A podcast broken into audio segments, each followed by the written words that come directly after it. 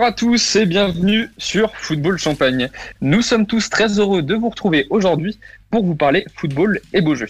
Au programme de l'émission d'aujourd'hui, suite à la dernière trêve internationale de l'année, nous allons dresser la situation de l'équipe de France. Entre valeurs sûres et incertitudes, certains joueurs ont gros à jouer à quelques mois de l'Euro. Nous resterons ensuite en France puisque nous allons revenir aux choses sérieuses et parler des matchs de Ligue 1 de ce week-end qui nous ont réservé pas mal de surprises. Et enfin, nous terminerons par notre habituel tour d'Europe des grands championnats. Mais l'émission, ça ne se fait pas tout seul. Alors pour m'accompagner aujourd'hui, c'est le plus sudiste des doubistes. Salut Thomas. Salut Kevin. Il s'est pas fait encore arrêter par les flics, mais maintenant qu'il a les papiers de sa voiture, il est avec nous. Salut Vincent. Salut Kéké. Il est de retour. Et ça tombe bien parce que son équipe a perdu. Salut Yannick. Salut Kevin. Merci de m'introduire de la sorte. Mais comment vas-tu Yannick? Très bien. comment allez-vous les gars? Eh ben écoute, on va très bien. Super. Et on, a un petit nouveau, on a un petit nouveau en la personne de, du Thomas Muller français. Euh, salut GG. Salut les artistes, bah vous pouvez m'appeler euh, le Jaguar hein, si vous voulez, il n'y a pas de souci. le, Jaguar qui tient le fan club de Thomas Müller en France. Exact, exact. GG le Jaguar, eh ben ça va donner. je, vais rejoindre le fan club du coup. Moi aussi. Et eh ouais, encore un club de cœur pour, euh, Exactement. Euh, pour Vincent. eh bien les amis, on va commencer tout de suite. Et eh bien justement, on va commencer par l'équipe de France. Euh, l'équipe de France euh, qui a vu euh, être, être pour les phases finales de, la Ligue des Nations, donc après son match contre le Portugal. Trois matchs, des bonnes choses, des mauvaises choses, des nouveaux entrants. On, va déjà commencer par parler un petit peu, par parler des nouveaux entrants justement. On avait l'arrivée de, de, Marcus Thuram suite à sa, bonne, son bon début de saison en Allemagne. Et quelle arrivée? Exactement, exactement. On a vu des très bonnes choses euh, sur lui. justement, Yannick, est-ce que tu peux nous en dire un petit peu plus sur Marcus Thuram? Bah écoute, euh, c'est le fils alignant. Ceux qui sont nés en 90. euh, il joue euh, en Bundesliga, le meilleur championnat du monde. Ça se voit sur le terrain. Exact, exact. Et il a fait une entrée fracassante en équipe de France, je trouve. Parce que même quand l'équipe de France était ouais. contre la Finlande euh, qui était inexistante. C'est le seul qui a à peu près tiré son épingle du jeu et qui a, réussi à, créer quelque chose alors que l'équipe de France était, euh, était dans le néant. quoi. Donc euh, franchement, un, bel avenir pour Marcus Thuram, j'espère. Ouais, enfin, c'est ce qu'on est, c'est ce qu'on de lui. Justement, on va revenir un petit peu sur ces joueurs qui ont fait leur entrée ou qui, qui sont justement en balotage.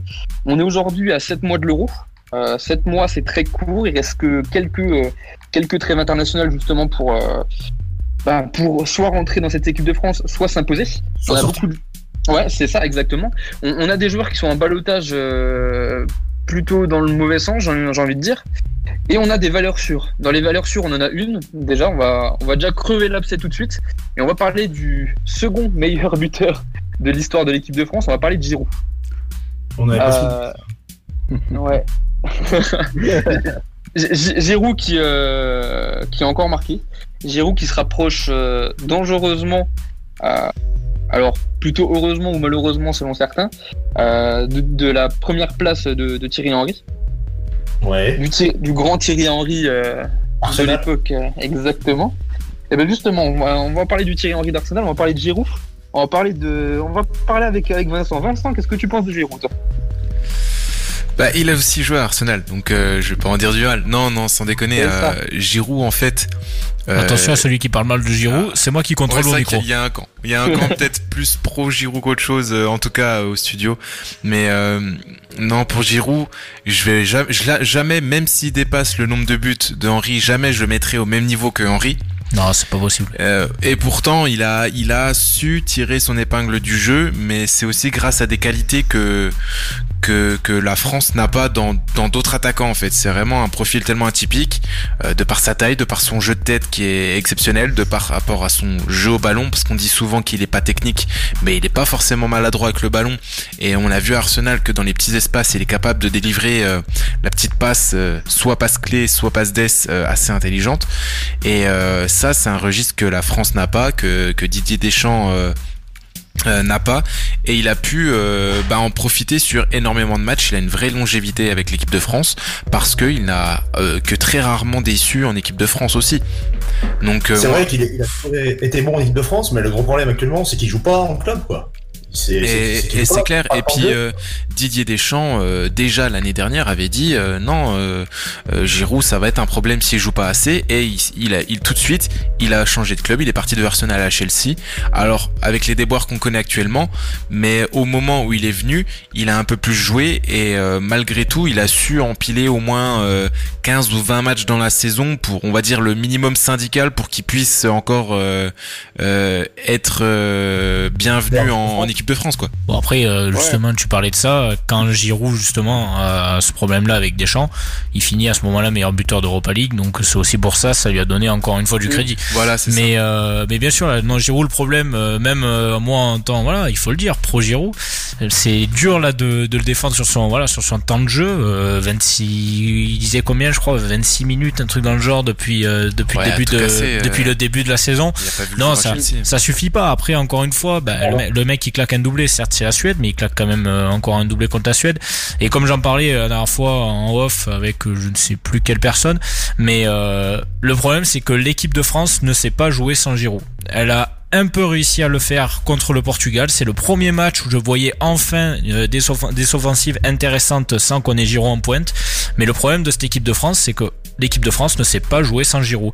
On a pu le voir lors de la Coupe du Monde. Le seul match que Giroud n'a pas joué, c'était le France-Australie. Alors excusez-moi, mais bon, le France-Danemark, je vais pas vraiment le compter. C'était pour moi un arrangement entre les deux. Mais pour moi, le France-Australie, c'est vraiment le pire match qu'on ait fait de la Coupe du Monde. On a quand même failli perdre contre l'Australie. L'Australie qui est quoi? Qui est centième nation mondiale. C'est euh, et encore une fois à l'Euro, quand t'avais pas Giroud, ben, c'était compliqué. Et sur les matchs en général, même amicaux, euh, internationaux, quand il n'y a pas Giroud en pointe, l'équipe de France est perdue. L'équipe de France n'arrive pas à jouer sans ce profil. Et c'est dommage parce que la offensive, elle est, elle est énorme. Et euh, je pense que oui, tout le monde est d'accord. Euh, même moi, en adorant Giroud, bah, voir Mbappé, par exemple, Mbappé Griezmann aligné en pointe, bah, déjà ça fait, voilà, ça, ça fait rêver. Hein. C'est, c'est une attaque de, papier, c'est une attaque, c'est une attaque de fou. Et Mais le problème, c'est que quand on a eu des attaquants, bon Mbappé c'est c'est à part, mais quand on a eu des attaquants pour remplacer Giroud, je parle de Dembélé, je parle de Martial, mais ces mecs-là, ils ont jamais réussi à faire le taf contre un mec qui a 34 ans, 35 bientôt, et qui joue même pas en club. Et c'est quand même grave que des gars comme Martial et des, gars comme Dembélé, on n'arrive pas à le remplacer. Quoi. C'est vrai. On avait, on avait Benzema aussi, mais bon, c'est un autre débat. Oui, c'est un autre débat. C'est Et, clair. et euh, Benzema a aussi ses casseroles euh, en équipe de France. Je parle pas de ses casseroles, la Ah, il a- sextape et tout eu ça. Plus de 1000 minutes Ouais, euh, sans marquer Le- aussi. les, les 1200 minutes sans marquer, euh, c'est lui. Oui, c'est vrai. Il y a eu, il a, il a eu, il a pas été important dans les compétitions internationales après phase de groupe. On peut regarder toutes ses stats dans les compétitions internationales qu'il a fait. Certes, il a pas fait euh, ni- la Coupe du Monde 2010 euh, Nisna. Il a pas fait, il me semble, euh, un des Euros. Je sais plus si c'est 2008 ou 2012. Mais euh, Il a eu tout- la chance de pas être un Nisna, hein, comme tu dis. ah, il a eu la chance, mais je pense voilà, ça aurait peut-être pas, ça, aurait été peut-être différent, on n'en sait rien. Mais euh, mais non, mais voilà, Benzema aussi euh, aussi s'est fait en équipe de France et euh, n'a pas été toujours Après, euh, euh, décisif en équipe de France. À la décharge de Benzema, l'équipe n'était pas la même euh, quand lui était euh, vraiment euh, entre guillemets titulaire indiscus- indiscutable. je suis Donc Ça d'accord, n'a pas aidé. mais en euh, 2014, euh, l'équipe elle est très bonne. En 2014, elle était bonne, mais pas aussi bonne qu'en 2018. Le 2014, c'est les prémices de la grande équipe qu'on voit actuellement. C'était pas encore au point. Il aurait dû et pu euh, peut-être faire euh, proposer plus, mais Benzema, on l'a toujours vu euh, et déjà au Real Madrid, euh, c'est pas un Lewandowski, c'est pas le mec qui va euh, qui va tuer comme ça et qui va faire une différence énorme. C'est un mec qui s'inscrit dans un collectif et euh, je pense que son problème, la malchance qu'il a eu en équipe de France, c'est que on a trop vite trop compté sur lui comme si c'était le Messi. Et euh, et euh, alors que lui euh, je pense que dans sa tête et dans ses pieds il aurait été euh, bien plus simple pour lui qu'il soit euh, ancré dans un collectif pas forcément être la tête qui sort du lot Mais le problème, c'est que quand t'es Benzema, tu joues au Real, t'es titulaire indiscutable depuis je sais pas combien d'années, tu peux pas être ce joueur, euh, ce joueur banal. Tu C'est- forcément la tête de gondole. T'as pas le choix. Et de toute façon, on pourra jamais refaire le monde avec des si. euh, il n'est plus en équipe de France euh, par des triste, choix hein. qui sont sans doute contestables, mais ça marche pour l'équipe de. France sans. Donc, C'est euh, un joueur qui est fait pour le Real Madrid Et un Griezmann, un, un Giroud, c'est un, joueur qui est fait pour l'équipe de France. Non, mais c'est ça. Voilà, c'est. Il moi, est c'est- brillé en club. Ouais, il y a, il y a des attaquants de sélection puis des attaquants de, de club et là ça se ressent parfaitement avec Giroud Giroud, qui est un cas d'école parce que il n'a jamais autant brillé que en équipe de France. Donc rien que pour ça, tout ce que vous dites, il mériterait d'être à l'Euro euh, l'année prochaine pour peut-être briller une dernière fois.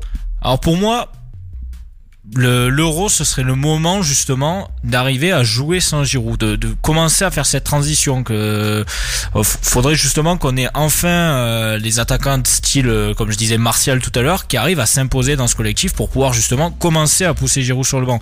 Parce que l'euro, euh, s'il y a encore Giroud à l'euro, euh, enfin il y a toujours Giroud titulaire à l'euro à la pointe de l'attaque. Alors bon, on pourra dire ce qu'on veut de Deschamps et tout, mais moi, pour moi, encore une fois, bah, c'est que l'équipe de France ne sait pas jouer sans. Mais si on a enfin un Martial qui prouve là pendant le- les matchs qui lui restent, il reste euh, quasiment euh, un peu moins d'un an, mais il reste quasiment un an pour prouver, sachant que Deschamps a commencé à faire passer la confiance, euh, notamment en titularisant, Martial lors du match le plus important des trois contre le Portugal. Donc voilà, si Martial arrive, à commence à arrive à, pousser Giroud doucement vers la sortie, vers sa, retraite internationale, ça peut, ça peut être intéressant, mais pour moi, ça dépend juste euh, des attaquants, euh, des autres attaquants sélectionnés. Et ouais, je parlais de Martial, mais il y a aussi Ben Yedder. Pareil, quand on Martial, voit. crois pas trop. ouais, aussi. Après voilà, certes, oui, Deschamps a sa, a sa grande confiance envers Giroud, mais bon, oui, en 2018, il a pas, il a pas répondu présent. Mais encore une fois, quand il était sur le terrain, c'était pas les mêmes matchs. Mais euh, alors, est-ce qu'il a eu un impact? J'en sais rien, mais euh, c'était quand même pas les mêmes matchs. Mais euh, sur tous les autres matchs, sur tous les autres trucs, il a toujours, ouais, il a toujours marqué quasiment tous ses matchs en équipe de France. Il a eu lui aussi sa période de disette, à peu près, il me semble, 560 minutes sans but. Mais hormis cette période de disette, euh, Giroud c'est au moins un but tous les deux matchs maximum quoi. C'est vrai que la relation euh, Giroud-Deschamps, elle est aussi mystique. Hein, parce que Deschamps, il a toujours défendu Giroud euh, corps et âme. Ah ben bien sûr. Bah après Deschamps a des choix bizarres, on peut dire ce qu'on veut. on parlait de. Benzema tout à l'heure. euh, pour moi Rabiot euh, c'est la même la même étage que Benzema. Si Benzema n'est pas sélectionné, Rabiot ne- n'était plus sélectionnable. Ouais, ouais, c'est vrai. C'est c'est des choix Ouais. qui, qui font euh, sans doute réagir, mais euh, il y a le bénéfice d'avoir les résultats derrière, donc tu peux que approuver entre guillemets. Euh, là où on peut faire euh, quelque chose, c'est jouer les esthètes et dire qu'au niveau du jeu c'est pas beau à voir, mais moi, franchement. Euh, en sélection, tu compteras euh, combien il y a eu de sélections qui ont gagné la Coupe du Monde avec du beau jeu. Il y en a très très peu au final. hein. Et euh, on a euh, un animateur qui est italien qui ne pourra pas dire que l'Italie a gagné une seule Coupe du Monde en jouant bien au foot. Bah, Mannschaft en 2014. C'était beau. Il y, a, que Brésil 70 euh, et l'Allemagne 2014. Pour moi, c'est les deux rêves que j'ai en tête, mais je ne vois Ouais. pas club euh, qui est mieux joué, euh, enfin qui est bien Ah. joué au football depuis. Après, tu peux toujours parler de l'Espagne en 2010, mais bon, ça plaira pas à certains. Ça, euh, pour Mais, moi, euh, je, je suis pas, je suis pas de ceux-là parce que pour moi, euh, ils ont, ils gagné tous leurs matchs 1-0 euh, très péniblement. Ça tombait tout le temps par terre. La finale 2010, c'est une des plus moches que j'ai vues entre les deux pays qui, qui provoquaient certes le plus de fautes, mais aucune ne produisait un vrai beau jeu. Après, encore une fois, euh, en tant que supporter d'une équipe nationale, quand tu regardes une Coupe du Monde, euh, enfin, tu, enfin, déjà, tu te fous de tous les autres matchs internationaux quasiment toute l'année. Quand tu regardes une Coupe du Monde, c'est pour la gagner, peu importe la manière. Tu, franchement, clair. spécialement, moi, le jeu de Deschamps, il m'a pas dérangé. Enfin, c'était pas le superbe football et tout. À la fin, il y a une victoire au bout. On a quand même eu tout. le, le lot d'émotions derrière. Au final, C'est on- c'est tout ce que c'est tout ce que les Français voulaient et c'est tout c'est tout ce que les autres nations veulent. C'est une victoire en Coupe du Monde. C'est ah, c'est On, c'est- on est c'est- encore champion du monde, hein, on a quand même tendance à l'oublier. hein. C'est c'est l'équipe de France qui est championne du monde. C'est clair. Bien sûr.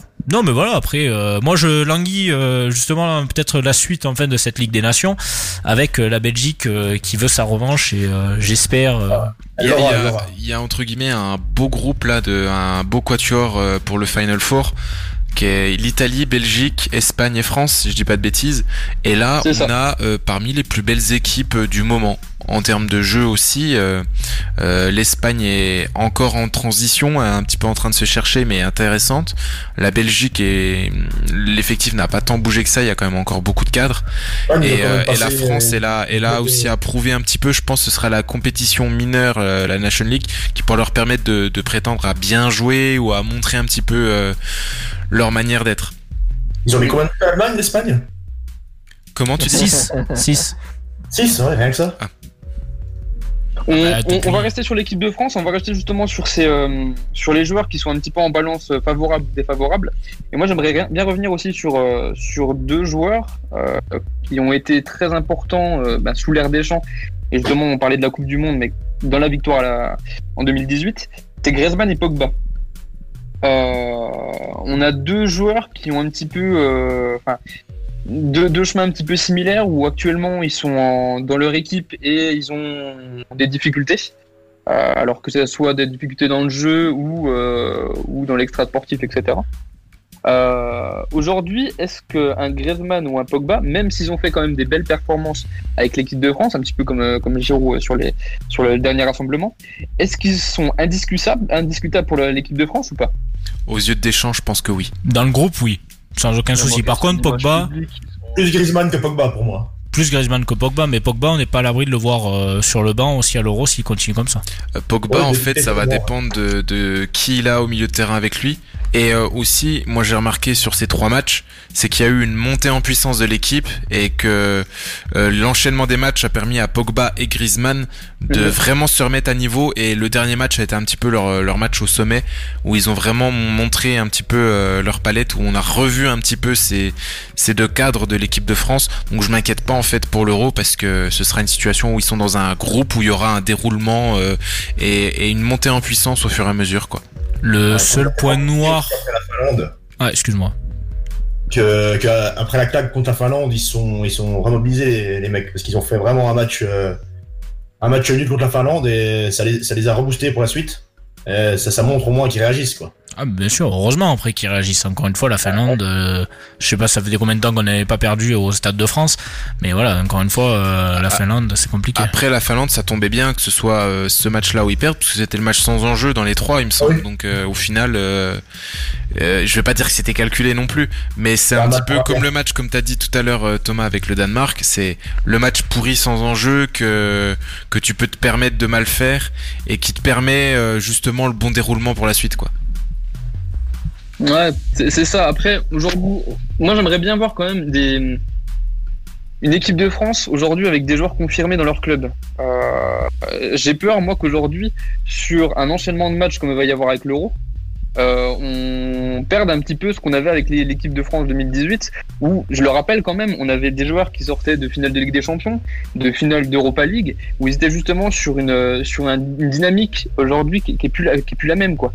Euh, tu regardes même des, je, vois, j'ai sous les yeux, hein, des Nzonzi, euh, des, des Langlais, des choses comme ça.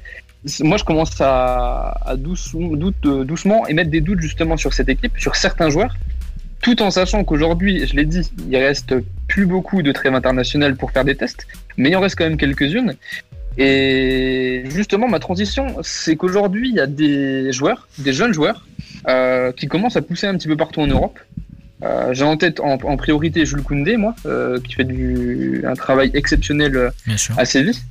Aujourd'hui, est-ce qu'il y a des joueurs que vous verrez justement intégrer euh, cette équipe, comme l'a fait Marcus Thuram ou comme peut possiblement le faire euh, Kamavinga? Est-ce qu'il y a des joueurs comme ça euh, qui vous viennent à l'esprit dans les différents championnats, qui vous disent ah, j'aimerais bien quand même le voir euh, avant l'Euro pour, euh, pour tester? Levin Kurzawa. Non, c'est une blague. Non, mais euh, tu vois, il y avait euh, les, les derniers noms qui ont été retenus là aussi par Deschamps. Bon, il y a eu Bounassar, mais bon, Bounassar spécialement, c'est pas bon, c'est pas celui que j'ai envie le plus de voir en équipe de France. Bounassar, arrêtez un peu là. Comment quand même. Va- Vas-y, on t'écoute GG sur, sur Bounassar. J'ai envie de dire que Bouna, Bounassar, contrairement à ce que beaucoup de gens croient, c'est un petit peu le, le coup de génie du Bayern, tu vois. Personne n'a mis une pièce sur lui. Les Bayern, ils se sont dit, ah, ils ont flairé le génie, ils se sont dit, ah, Bounassar, qu'il est au Bayern, c'est, il explose tout, quoi. C'est incroyable.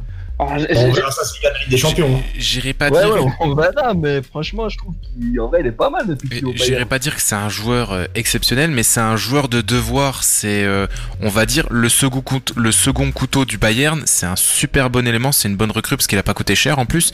Mais on va Voilà, dire on- que c'est, c'est Il a, intéressant. il a coûté inaudit en gros, quoi. Et puis c'est- Non, mais du coup, voilà, je reviens sur le truc. C'est là, ça, je ne critique pas spécialement son niveau, même euh, si il y a quand même mieux devant lui. Et je pense notamment à Nordi Mukele qui était aussi sélectionnable et qui, qui avait, qui a, il me semble, c'est son club qui a pas voulu le laisser partir. Enfin, Nordi Mukele qui réalise aussi une très bonne saison qui, a, qui est en nette progression depuis son départ de Montpellier d'ailleurs. Donc euh, Nordi Mukele, ça peut être un, un choix qui peut euh, arriver en équipe de France et euh, je pense aussi à, à ton ami Kevin à Hernandez, Théo Hernandez qui, euh, qui régale aussi du côté de Milan. Bon, on en parlera justement après. Il a fait un match aujourd'hui. Euh, week-end qui me paraît plus abouti que les derniers puisqu'il a rajouté justement cette, euh, palette défensive qu'il n'avait pas forcément avant et qui plaît, comme je l'avais dit euh, la dernière fois, à, notre ami Deschamps. Donc pour, pourquoi pas euh. Moi, ça reste quand même une, des, une de mes questions justement. J'aimerais bien le voir tester. Et puis pourquoi pas avoir une doublette, une doublette un bah, en défense centrale et puis. Euh, ce serait magnifique. Parce que c'est ce que je voulais, je voulais, revenir aussi sur ça. C'est le point noir euh, de l'équipe de France là pour l'instant sur les derniers matchs, c'est la défense. C'est le problème qu'on n'avait pas euh, lors ouais. de la Coupe du Monde, lors euh, même de, de, des anciens matchs, même pour l'Euro et tout quoi. On prenait quand même très peu de buts. Mais euh, là, ouais, c'est vraiment le point noir. Là, on voit de, depuis des les blessures à répétition en Titi, des problèmes de Varane. C'est compliqué de retrouver une charnière solide. Tu prends encore ouais. trois buts, il me semble, contre la Suède. T'en prends deux contre la Finlande. Certes, tu fais un match impeccable contre le Portugal, mais il euh, y a quand même, je trouve qu'il y a une solidité défensive qui est en perdition de, du côté de l'équipe de France. Ouais, ouais c'est vrai. Et, et c'est surtout un, enfin, un poste, la charnière centrale, où il faut quand même des, des mécanismes, des habitudes. Ah, qu'on avait sûr. justement, tu l'avais dit avec, euh, avec Varane et Umtiti, qui se connaissaient bien, qui se connaissaient parfaitement, qui ont réussi à tenir la baraque euh, pendant la Coupe du Monde. Euh, et aujourd'hui, en fait, on fait des tests. J'ai l'impression Varane est toujours là, même s'il est moins bien, mais il reste quand même indiscutable. Euh, ça, ça, ça, on ne l'enlève pas, mais le problème, c'est que tu mets qui avec? Là, tu c'est T'as fait mais- beaucoup de tests, t'as fait des Langlais, t'as fait des Laporte, t'as fait des, il y a des- une déception, c'est surtout la porte parce que Voilà, il, a, il a eu qu'une seule chance et Ouais. en fait il a il a été convoqué, il a pas pu se rendre euh, du coup en équipe de France et euh, il a un, un énorme vide en fait euh, en sélection parce qu'il a été quand même euh, chez les jeunes, euh, il a eu une longue durée et euh, il a il en a parlé avant euh, le match contre contre Tottenham Manchester, Manchester City Tottenham et il a manifesté quand même sa déception et bon après il reste sérieux et euh, et il a envie de tout donner pour euh, pour ne pas regretter puis finir en équipe de France. Mais moi je pense que c'est c'est ce joueur là qu'on qu'on devrait à qui on devrait laisser une plus grande chance parce que il est un peu plus vieux que les autres et il a quand même un, un certain talent quoi. C'est pas euh, c'est un mec qui qui est un- presque indispensable maintenant à Manchester City. Il y aura Kipembe aussi qui sera présent en Euro- à l'Euro euh, en équipe de France, hein, qu'il faut pas oublier non plus. On- ouais, ouais Mais, c'est vrai ça- on, a, on a beaucoup de joueurs hein. Dans l'effectif. T'as Kipembe, t'as Langlais, t'as Zuma, t'as Varane. Tu pourrais presque rajouter, comme je l'avais dit tout à l'heure, Jules Koundé. Mais aujourd'hui, tu as beaucoup, beaucoup de bons joueurs. C'était quand même des joueurs qui jouent dans les top clubs européens. On n'a pas douté de leur capacité. Simplement, aujourd'hui, il faut en aligner deux. Et le problème, c'est moi, je sais pas qui aligner justement sur ces deux pour, euh, bah, pour avoir la même solidité défensive qu'on avait sur les dernières années. Et aujourd'hui, moi, j'ai, de toute façon, pour moi, un, des- une compétition, que ce soit un championnat ou une, une compétition européenne, ou, euh, ça, ça se gagne avec la défense. Aujourd'hui, tout se base sur la défense. Si tu as une bonne défense, tu peux aller loin. Tu peux, tu peux baser. Ah, aujourd'hui comme Ton- toujours même Ouais, excuse-moi, Vincent. Tu disais Ouais, je disais aujourd'hui comme toujours, la défense c'est la clé euh, pour gagner une compétition ou pour avoir une équipe solide. Euh, on, on parle souvent des défauts des équipes, euh, bah moi en tout cas en Angleterre, ça pêche souvent à cause d'une défense qui est fébrile. Ouais, c'est ça. Et aujourd'hui, enfin, on l'a bien vu, hein, tout, tout le monde se. Enfin, les, autres nations se, moquaient un petit peu de nous lors de, lors de la Coupe du Monde 2018, comme quoi on était un petit peu pragmatique, on, prenait pas le beau jeu, etc. Mais euh, au final, c'est nous qui avons gagné. Pourquoi? Parce qu'on avait une bonne défense. On arrivait justement à, à ne pas trop encaisser de but, même si on a eu quelques, euh, quelques frayeurs sur quelques matchs. Merci Benjamin Pavard. Mais euh, on- pour, moi, il faut qu'on retrouve cette solidité défensive. Et j'ai peur, j'ai peut-être un petit peu peur, que l'euro arrive trop rapidement euh, et que Deschamps n'ait pas forcément euh, le, temps de faire tous les tests euh, qui seraient possibles avec, avec cette charnière centrale. Mais pour moi, sur un, des points positifs, ça reste aussi les, les côtés. Ça, il faut quand même le noter. On n'a peut-être pas forcément la meilleure défense centrale, mais au niveau, des, au niveau de nos latéraux, je trouve qu'on commence à monter un petit peu en puissance. On a Lucas Hernandez qui revient, qui revient plutôt pas trop mal de sa blessure. et puis Benjamin Pavard qui, qui sauve un petit peu les meubles.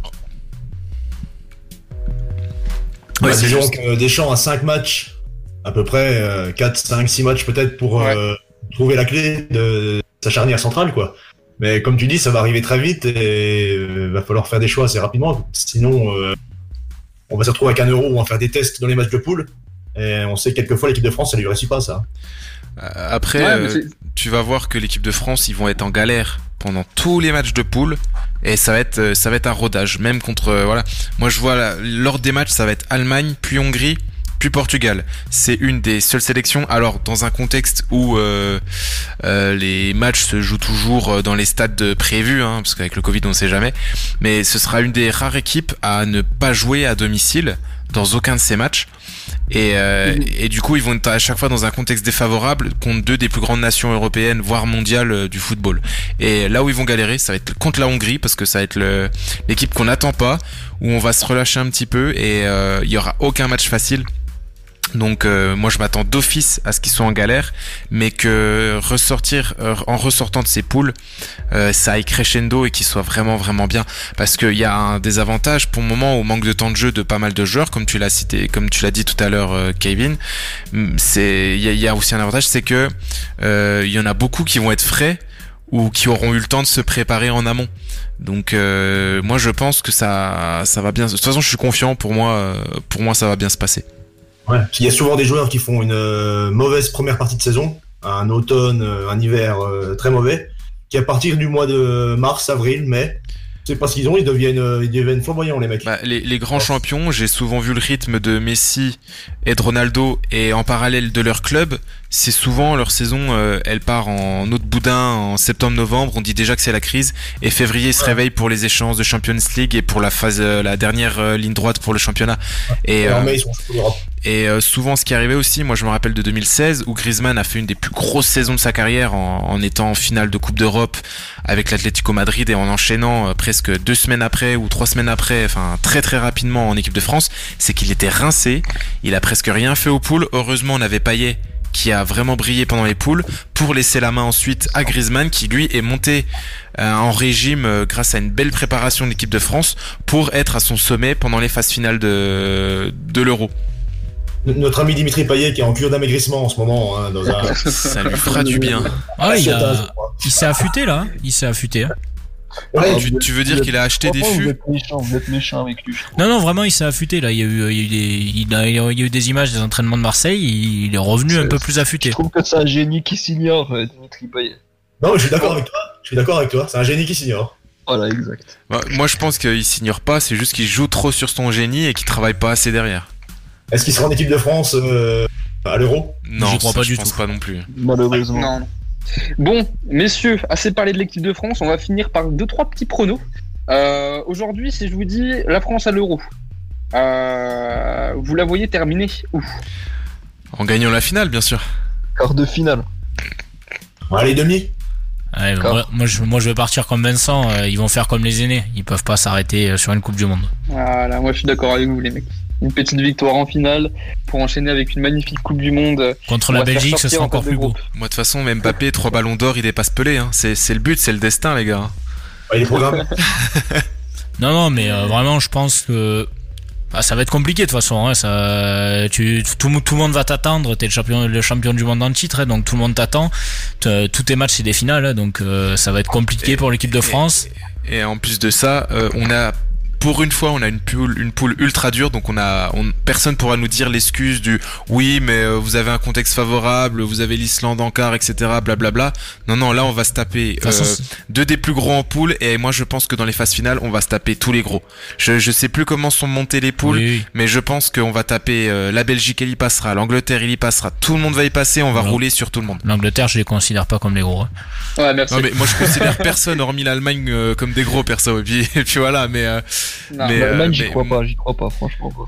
Bah, s'ils sont encore low euh, à l'euro, euh, je, je, pense qu'ils vont pas faire long feu. L'Allemagne en ce moment, ça va pas très bien vu qu'ils veulent pas utiliser euh, bah, les vieux cadres du Bayern Munich. Ça fait un moment, et puis ils ont viré certains grands joueurs. Enfin, Bah, c'est c'est ouais, c'est vrai que le, le euh, Joachim Le il veut euh, régénérer cette équipe et en soi il avait raison à certains moments de se dire qu'il fallait faire briller les jeunes parce qu'il y a il y a beaucoup de talent. Il faut quand même reconnaître qu'il y a beaucoup de talent mais on l'a vu et talents qui foutu à la porte quand même. C'est clair que tu te passes de, de vieux cadres qui ont qui ont clairement le niveau encore. Quand on voit ce qu'ils font au Bayern Munich les les Boateng et les Müller euh, c'est clair qu'on aurait encore besoin d'eux euh, la logique, elle, était tenable euh, il y a un ou deux ans, mais là, euh, je pense qu'il faut qu'ils rebâtissent en profitant des anciens.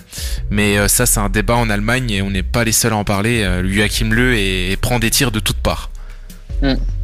Eh bien, merci beaucoup. On va se laisser et on viendra pour parler Ligue 1 et pour parler déjà premièrement de Ligue 1 du Sud avec la chronique, avec la chronique de Thomas. À tout de suite.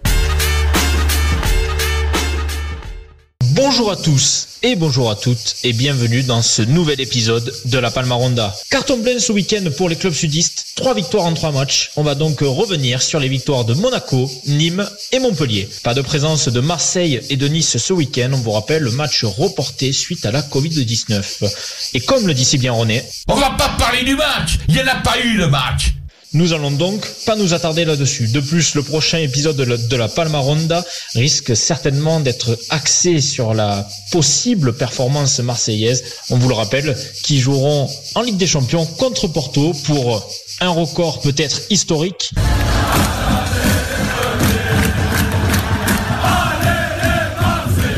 Et oui, amis marseillais, à jamais les premiers, autant dans la gloire que dans la loose.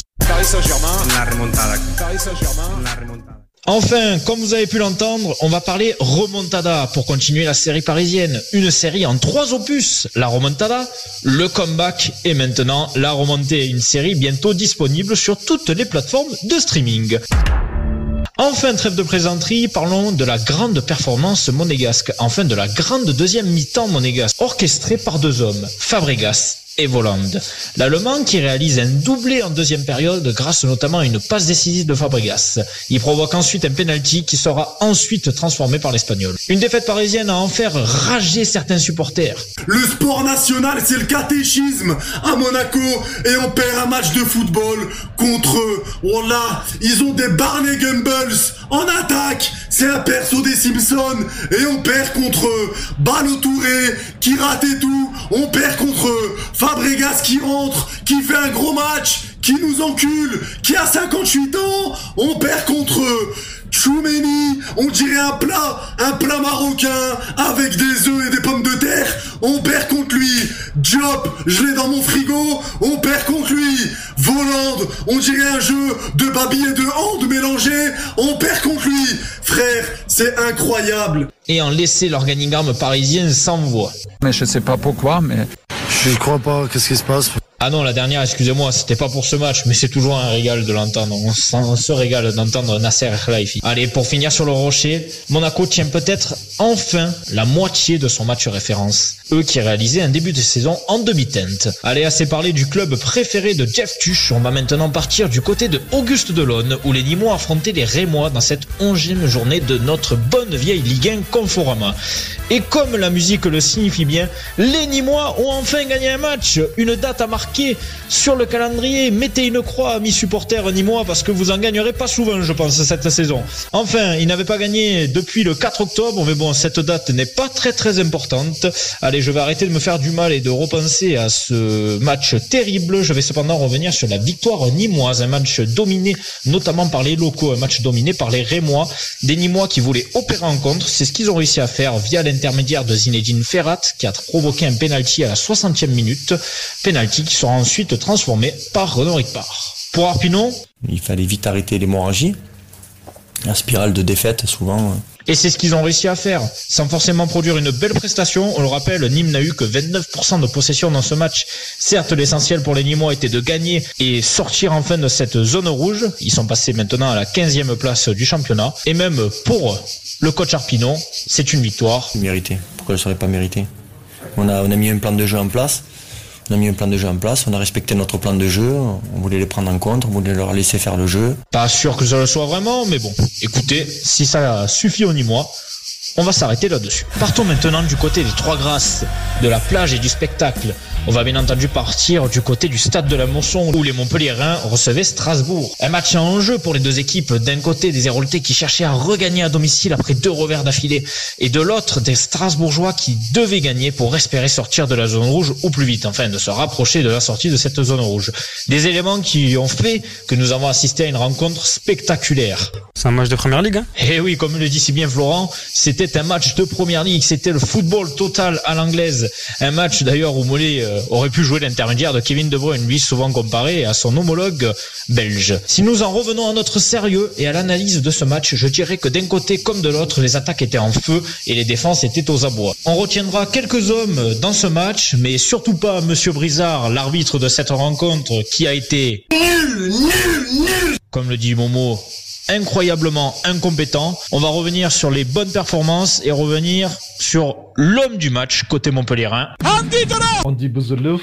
Bien sûr, l'Algérien qui continue sur sa lancée et confirme son très bon début de saison car il comptabilise 6 buts en 10 matchs et il confirme aussi son très bon jeu de tête car il a inscrit son doublé de la tête et a même réalisé une passe décisive pour Gaëtan Laborde avec cette dernière. Bref, des Montpellierins qui s'imposent 4 buts à 3 dans le match le plus prolifique de cette journée et je ne vais pas m'attarder là-dessus, je préfère laisser la parole à l'expert, à la Sersou. Tout n'a pas été parfait dans ce match, mais il faut bien reconnaître que euh, bah, il y a trois points à l'arrivée. Il y a trois points à l'arrivée, c'est un troisième euh, succès de rang après les victoires à Saint-Etienne et à Bordeaux. Ma foi, nous restons dans le bon wagon. D'accord, on aurait pu s'éviter ces trois buts, bien sûr, mais nous, nous en avons marqué quatre. J'y reviens. Chacun verra midi à sa porte, chacun considérera qu'il y, y a eu du bon là, il y a eu du moins bon ici.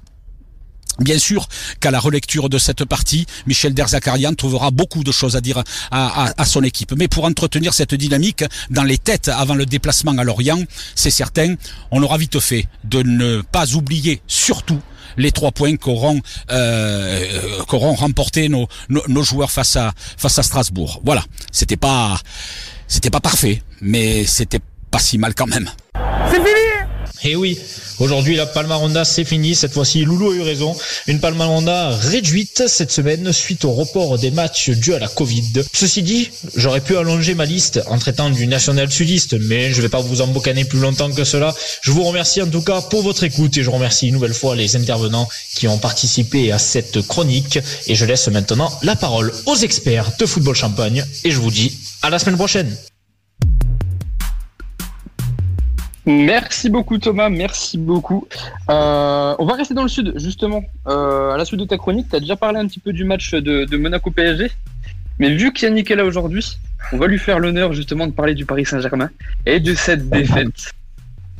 Je suis encore en train de rigoler euh, sur la chronique à Thomas, euh, d'entendre euh, Nasser El et euh, Thomas Tuchel nous résumer le match. Bien joué Thomas, elle est belle ta, ta chronique. Merci bien. Alors écoute, euh, un beau match gag, comme euh, le PSG sait en faire et Monaco aussi. Ça tombe bien, c'était Monaco-PSG. Donc euh, on gagne 2-0. On, a un but refusé sur, euh, sur hors-jeu qui nous permettrait, nous aurait permis de gagner, de mener 3-0. Euh, là, je te parle de la première mi-temps. Et après, c'est la débandade. On coupe le moteur. euh, Monaco enclenche le sien et on se prend 3 buts. Et on perd 3-2. Euh, je crois que c'est la deuxième fois que ça nous arrive sous l'air QSI de, de mener 2-0 et de perdre 3-2. Bon, voilà, après, il n'y a pas grand chose à dire. hein. Ils ont été. euh, ils ont mieux fini que nous. On, on parlait de l'équipe de France euh, qui était pas très juste niveau défense ou qui avait un peu plus de problèmes. Euh, Est-ce que le PSG n'a pas de nouveau ce problème-là puisque on avait acheté Diallo en pensant que ce serait un crack et au final, euh, pas fou, quoi. C'est loin d'être un crack en ce moment. Alors bon, euh, apparemment, il traverse une période difficile. Je sais pas ce qu'il a, s'il est pas bien dans sa tête, si c'est la période de Covid qui l'embête. En tout cas, au niveau de la défense du PSG, euh, c'est pas la meilleure recrue qu'on ait, qu'on ait eue. hein. Il, Donc, il a, il a effectivement. 24 ans après, il a encore moyen de, de progresser, mais c'est vrai qu'à l'instant T, euh, Thiago Silva, il, il manque peut-être un petit peu, quoi. Alors qu'on était les premiers à critiquer Thiago Silva pour son, pour son manque de, de, enfin de, De Corones, tu peux le dire. Oui, de, oui, de ça. J'ai essayé de, de contourner le CSA un petit peu, mais voilà, de, tu l'as dit à ma place. Euh, Thiago Silva me manque beaucoup quand je vois ce que fait Diallo aujourd'hui, ouais. C'est- un petit peu dommage de se prendre trois buts comme ça, euh, surtout contre Monaco. euh, ça sera encore le Bayern de Munich, je pourrais accepter. Et là, la SM, euh, pff, c'est quand même pas fameux, donc c'est d'autant plus dommage. Surtout que euh, on, on en a parlé quelques fois quand même de Monaco là euh, dans les précédentes émissions. Monaco, ça fait vraiment très peur cette année. Alors j'ai pas vu la deuxième mi-temps parce que comme on en a parlé en off, euh, j'ai regardé le match à 2-0. Je me suis dit c'est bon pour regarder encore une fois un match plié de Paris, ça me sert à rien. Bon, au final je me suis trompé, mais euh, mais du coup non, euh, Monaco c'est vraiment pas fou. Je les ai vus comme je t'ai dit jouer euh, deux trois matchs. euh, c'est- ils m'ont déçu. Voilà, là ils tenaient peut-être enfin leur euh, comme j'ai dit, euh, leur mi-temps référentiel, quoi, leur mi-temps qui leur permettra peut-être d'enchaîner euh, plusieurs matchs, parce qu'encore une fois, l'effectif est pas mauvais quand même, hein, côté monégasque. Bah, ça me fait penser un peu à l'OM euh, sur le premier Classico qui a battu Paris, là, qui a fait un peu le match de, de sa saison. On Ça va se- dire que pour Monaco, c'est le match de, de, de, de la saison, de la première partie de saison. Tant mieux pour eux. Ça va peut-être se passer comme ça aussi, hein, et pas, pas à l'abri qu'ils enchaînent les défaites. hein. Ah bah, pas à l'abri. et- Bon, même pas du tout, oui. Connaissant Monaco, c'est possible. Euh, Moi, j'aimerais revenir sur une chose. euh, défaite du Paris Saint-Germain, oui. Euh, Alors, pas, alors, faute professionnelle, moi je pense surtout.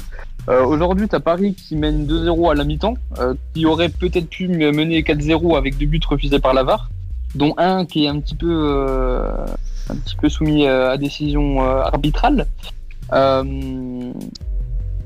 Tu, tu, vas perdre 3-2, ok? Alors que tu menais 2-0 t'as pas forcément lancé ta saison. On en parlait justement, je crois que c'est Vincent qui disait ça il y a quelques, il y a quelques matchs de ça justement, que Paris attendait de lancer sa saison. Aujourd'hui, t'as Paris qui peine justement à trouver, euh, à trouver de la, de la continuité, à, à enchaîner justement les bons matchs. Euh, Il y a un match, ma- alors c'est mardi je crois, contre Leipzig.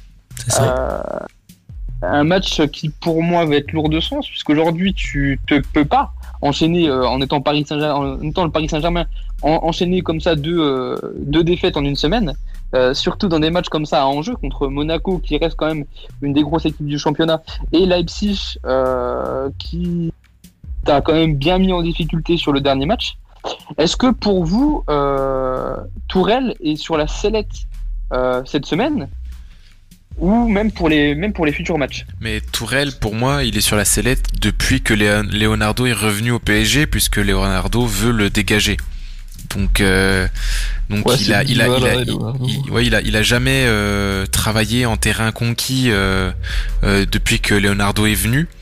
Donc euh, il y a et ça se ressent un petit peu dans le discours de Turel qu'il est euh, qu'il est un peu plus tendu je trouve. Bon après les médias français n'aident pas pour ça, on est un peu spécialiste de ça quand il s'agit de mettre la pression sur un coach. Mais euh, mais on sent bien que que ça se passe pas euh, de ouf et limite ce serait presque salutaire pour Tourelle qui attend peut-être que ça euh, de, de pouvoir passer à autre chose euh, comme ça. Mais euh, puis pareil pour Leonardo qui n'attend que ça. euh, Voler au secours de Turel, parce que euh, dans, dans les tablettes du PSG, il restera quand même l'entraîneur qui, qui a amené le PSG en finale de Ligue des Champions. Ouais, c'est aussi le coach qui a le plus de taux de défaite en, en tant qu'entraîneur euh, dans l'ère QSI. Hein. Attention, en pourcentage ouais, mais alors, euh, bon, il, a- il les a quand même menés en finale du, du- de la Ligue des Champions. C'est vrai que le début de championnat se passe pas bien. C'est euh, Kevin, tu disais que la, la saison n'avait pas été lancée. C'est totalement vrai. J'ai l'impression qu'on est encore pour le PSG, on, est resté sur euh, la finale de Ligue des Champions. On est finaliste de Ligue des Champions. Et voilà, on attend qu'une chose, c'est d'avoir les matchs à élimination directe de Ligue des Champions. En attendant, il y a le championnat à jouer, il y a des phases de poule. Et c'est vrai qu'on n'est pas rentré dedans encore. On est encore sur une espèce de nuage euh, Ligue des Champions et on prend les matchs à quelques fois au, sérieux, quelques fois à la légère. Et là, on a pris le match à la légère et euh, on s'est fait punir. Voilà où on est le PSG aujourd'hui. Et c'est pour ça que peut-être Turel est menacé, ouais. Ouais. Euh, au- Aujourd'hui, en plus, par rapport aux, enfin, aux saisons, aux saisons dernières, tu avais justement des, euh, des joueurs sur lesquels tu pouvais avoir des certitudes. Tu avais des Verratti, tu avais un Cavani, etc. Aujourd'hui, euh, tu as Mbappé qui tourne bien. Euh, Neymar, je sais pas s'il a fait un gros match encore cette saison. Euh, pourtant, on est au mois de novembre. Non. En défense centrale, tu le disais, Diallo est pas forcément prompt à, à- à prendre la, la- à, à prendre le, le lead de, de Thiago Silva. Kipembe montre quand même des belles choses. Euh, Aujourd'hui, le Paris Saint-Germain, là, est-ce qu'il vous fait peur? Ou est-ce que justement on attend encore la, la même question Est-ce qu'on attend encore que le, le Paris Saint-Germain lance la saison? Ou est-ce qu'elle la lancera pas vraiment cette saison? Ah, il va avancer quand même. Bah, J'espère bien. Si, si- sinon, euh, je coupe mes abonnements et je change d'équipe. S'il va jamais lancer la saison, c'est pas la peine. Mais voilà, il y a des nouveaux joueurs comme Rafinha, Danilo, Danilo, euh, voilà, euh, Dagba aussi. Si- S'il y a un collectif à, remettre ensemble, quoi, à faire, progresser, à faire travailler, c'est vrai qu'on a, perdu des, gros cadres. Thiago Silva, Cavani. euh, Voilà, c'est une nouvelle équipe et il faut qu'elle il enchaîne des matchs pour, trouver des automatismes, quoi. Mais pour l'instant, il n'y en a pas. Ouais, des, automatismes, par contre, on va, on a assez même parlé du, du Paris Saint-Germain. On va parler plutôt du côté de Monaco. Monaco a trouvé justement quelques, euh, automatismes. Euh, alors Monaco qui était mené 2-0 et euh, Kovac qui fait un, double changement justement à la sortie de la mi-temps, euh, qui fait en, entrer Enrique et, Fabregas. Fabregas, qu'on disait justement depuis son arrivée à Monaco, qu'il était un petit peu terminé et que c'était un petit peu sa, pré-retraite sportive. Et Fabregas, nous a prouvé un petit peu le contraire sur ce match. Ouais, Euh, juste sur ce match. Hein. Oui, enfin, Ouais, enfin, même, ouais, même sur, même sur les à débuts. Monaco, il y a pas non plus, euh, c'est pas non plus ouais, la, la folie des grandeurs. Ah non, non, euh, je suis d'accord, je suis d'accord avec toi. Moi, Ah enfin, bah, c'est loin de la folie, ouais. oui, Fabregas, euh, il a juste sorti son match. Heureusement que de temps en temps, il sort son match dans un Voilà, championnat comme la Ligue C'était le ça, match justement, justement, ouais. où il devait sortir. En général, les anciens comme ça, ils, ils choisissent, hein, ils regardent le calendrier et disent euh, quel match doit vraiment être à fond et, ils se préparent à l'avance. Tu vois, ils sont pas fous. Euh, C'était le match qu'il attendait sans doute. Bah, il l'a eu. Et il l'a eu, et puis pour le Monaco PSG, lui, ouais. lui permet, euh, enfin, il permet à Monaco de s'installer sur le podium pour l'instant. Euh, ouais, on en reparlera un petit peu, mais enfin, une Ligue 1 cette, cette année qui, euh, bah, qui ressemble aux précédentes, où euh, on a le Paris Saint-Germain sur la, première marche du podium, et on a tendance à se battre un petit peu. euh, c'est très serré justement entre, entre les autres places. Euh, on, va parler justement de l'autre l'autre équipe qui tourne bien en ce moment, qui elle est sur le podium et qui, je pense, va la rester pour une, pour une bonne période, peut-être jusqu'à la fin. C'est le Lille de, de Galtier. Euh, Lille qui était resté justement sur une défaite sur la précédente journée de championnat contre, contre le Stade euh, Brestois. Et Lille qui euh, nous prouve encore qu'elle a des ressources, euh, qu'ils ont euh, un Turc qui, je le sais très bien, euh, est très très bon ces temps-ci. Il a quand même marqué un petit triplé contre mon équipe. Euh, euh, je parle bien sûr de, de qui en marque encore un doublé avec une passe décisive. Aujourd'hui, Yazici, il a 9 buts, 3 passes décisives sur les 8 derniers matchs. Il joue contre Milan encore cette semaine. Jeudi. Donc, ouais, donc j'espère que j'espère que cette c'est- cette enflammade va vite se calmer. Et aujourd'hui, justement, on, on va parler un petit peu de Lille. hein, on va pas, pas trop reparler de Lorient, mais Lille aujourd'hui sur la très bonne lancée euh, où ils sont. euh, Est-ce que vous pensez qu'ils peuvent aller chatouiller le PSG cette saison? S'il n'y a pas changement d'entraîneur pour Paris, pourquoi pas? Ok. A- Donc, a- toi, tu vois, tu, tu vois, tu vois quand même euh, plus sous le, enfin, sous le prisme de Paris euh, que, que de Lille. Tu te dis Oui, si, Lille- non, enfin, si Paris continue. euh, Après voilà, encore une fois, Paris, euh, Paris est pas bon, mais euh, Paris euh, gagne le match 2-0 à la mi-temps. Et si on ne sait pas ce qui se passe dans le vestiaire, s'ils décident de jouer un petit peu, même Ouais. en étant pas bon, ils arrivent à gagner Monaco, quoi. Et puis, puis Paris, ils vont vraiment pas récupérer euh, joueurs. repasser devant Paris euh, au cours de l'année. Sauf vraiment grosse panne de Paris, euh, débandade d'entraîneurs, euh, explosion des têtes euh, dirigeantes euh, du QSI. Pour moi, comme je hein. Pour moi, comme je dis, si Tourelle reste à la tête, euh, il peut avoir, il peut se passer quelque chose. Bah oui et non parce que le PSG il leur suffit qu'il y ait deux trois retours hein, parce qu'ils ont quand même beaucoup de Covid et de, de blessés hein, euh, depuis le début de saison. Il suffit qu'ils aient un, un vrai rodage et qu'il y ait moins de blessés, ça ira mieux. Et puis de toute façon, et ça, ça concerne tous les championnats, avec le Covid, euh, t'auras des dynamiques bien particulières. Tu regardes Rennes, au début on disait tous Rennes, ouais ça va être une folie et, et là ils, ils ont un petit peu déçu derrière moi, tu vois. Donc euh, Lille n'est pas à l'abri de, de perdre en régime. Ils ont un effectif assez riche, euh, un Galtier euh, très expérimenté puis qui a vraiment l'occasion d'avoir une équipe euh, justement avec du talent.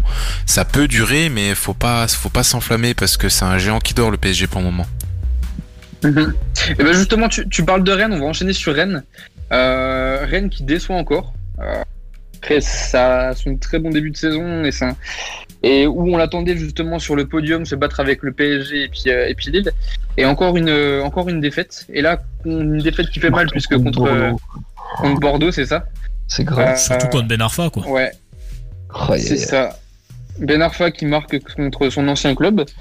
Euh, on pourrait dire ça presque chaque, chaque semaine, je pense. Bon, en même temps, il a, c'est un peu le, le Xavier Gravelaine no- moderne, quoi. Il a, il a que des anciens clubs. quoi. N'insulte pas le... les canets. Non, mais voilà, c'est Ben Arfa euh, marqué contre son ancien club. euh, Vincent disait c'est une mode, mais oui, mais en même temps, il a, il a 10 anciens clubs en Ligue 1, donc forcément, tous les euh, clubs de, Ligue 1. là. forcément, euh, il a une chance sur deux de marquer contre son ancien club quand il joue. Non, mais euh, le karma n'a pas marché pour Rennes parce qu'il avait clairement, euh, faut le dire, il avait chié sur Rennes, hein, Ben Arfa, et euh, qui, qui marque. Moi, je m'attendais plus à, à une autre fin pour Rennes, mais bon. Bon, Ben il a chié sur tout le monde aussi, si tu veux des stats. hein. Oui, voilà. il, il est vrai, mais bon, il y a des clubs. C'était peut-être un peu plus mérité que d'autres. Je pense pas que Ouais. Rennes euh, l'avait mis dans une situation inconfortable. Après, peut-être le président de Rennes est des fois un peu un peu spécial, donc on ne sait pas tout non plus. Mais euh, je vois pas Stéphane euh, mettre des bâtons dans les roues à Ben Arfa. Quoi. Bah non, c'est surtout à Ben Arfa, c'était sa, sa dernière euh, campagne européenne avec Rennes. hein. Il en fera plus. Hein. Ah, c'est clair. C'est sûr que Bordeaux va pas se qualifier en Europe. Et si Bordeaux se qualifie en Europe, je pense qu'il faudra arrêter de suivre le championnat de France. Ouais, Bo- Bordeaux justement qui, qui se relance après deux défaites de rang, euh, qui donne de l'air un petit peu euh, dans le classement, ce qui lui fait quand même du bien. filet d'air. hein. Ouais, mais on va, on va rester justement un petit peu plus sur Rennes, hein, parce que Rennes, moi, commence vraiment à me faire peur. Euh, on en a parlé lors des pré- précédentes émissions, on disait justement, est-ce que c'est une passade ou est-ce que c'est peut-être plus symptomatique que ça? Euh, Aujourd'hui, si je dis pas de bêtises, même Kamavinga a joué ce week-end, euh, et même même avec euh, avec le joueur dont on- a beaucoup parlé, puisque pour moi c'était un petit peu le joueur qui donnait un petit peu cette cette idée de jeu et puis qui rendait un petit peu un petit peu plus resplendissant euh, le, le Rennes de, de cette année. Aujourd'hui, même avec un Kamavinga qui revient de blessure, tu te rends compte que bah, Rennes, euh, c'était un petit peu. euh, Enfin, on, Ouais, on ça le peut voyait. être mouillé, quoi. Ouais. Après- Ouais, voilà, c'est ça. On le voyait trop beau. Alors peut-être avec le départ de, de Rafinha, peut-être avec le départ, enfin l'arrivée de Doku qui est pas forcément encore euh, très bien intégré euh, dans, dans le jeu de, de Stéphane. Euh, Aujourd'hui, Rennes, est-ce que parce que là, là, là, ce qu'il faut noter, c'est qu'ils vont aussi jouer contre Chelsea euh, demain. Euh, donc là, ils jouent sur quand même deux tableaux euh, assez importants, la Ligue des Champions Mais- et en même temps, ils visaient, euh, enfin, ils visaient le podium euh, en Ligue 1. Euh, Est-ce qu'ils sont peut-être pas trop enflammés après une bonne saison dernière, où justement peut-être ils surperformaient Et là aujourd'hui, ben, ils se rendent compte que euh, ben, c'était que de la surperformance et qu'aujourd'hui maintenant il faut tenir le rang. Et ils ont peut-être pas les capacités pour. Non, moi je pense que bon Kamavinga encore une fois c'est son retour donc euh, c'est dur de le juger sur sur le match du retour. Mais euh, à voir dans deux trois matchs. Mais pff, Rennes ça va repartir. Il y a il y a l'équipe pour euh, l'entraîneur euh, il commence aussi à avoir doucement son étoile mine de rien le, le Stéphane à Rennes. Donc euh, non je pense que ça va repartir Rennes. Par contre euh, Rennes va faire un choix et Rennes va certainement abandonner la Ligue des Champions. Ça c'est c'est quasiment sûr et certain pour euh, essayer de se relancer en championnat. Et après, encore une fois, le championnat est tellement serré. Encore une fois, ça fait trois ans que c'est comme ça. Maintenant, tu, tu fais une série de trois, de trois victoires d'affilée, euh, tu te retrouves deuxième. Hein. Euh, C'est, euh, c'est maintenant, c'est, ça devient tellement serré. Enfin, tu peux, tu peux passer de la 15e place à la troisième place en trois journées. C'est quand même assez hallucinant. Donc, Le problème de Rennes, c'est qu'ils ont trois défaites en quatre matchs là. Non, ça bien sûr. Mais le problème, voilà, le gros problème de Rennes, je voulais revenir aussi dessus, c'est que ben, Guérassi ne marque plus. Donc, euh, ben, vu Ouais. que c'est le seul attaquant qui est capable un peu de marquer à Rennes, parce que comme tu disais, après le départ de Rafinha, ben, il y a plus, y a- fait, il y a plus personne qui peut marquer des buts. Ça marque, ça marquait pas mal sur les coups de pied arrêtés. Alors, je sais pas comment ça se passe euh, sur les matchs. Je regarde pas tous les matchs de Rennes spécialement, mais euh, donc il marquait aussi beaucoup sur les coups de pied arrêtés. Il- ça marche un peu moins depuis ces derniers matchs. Guérassi marque plus. Faudra peut-être aussi penser à relancer Nyang. Euh, je sais pas où ça en est d'ailleurs sur ça.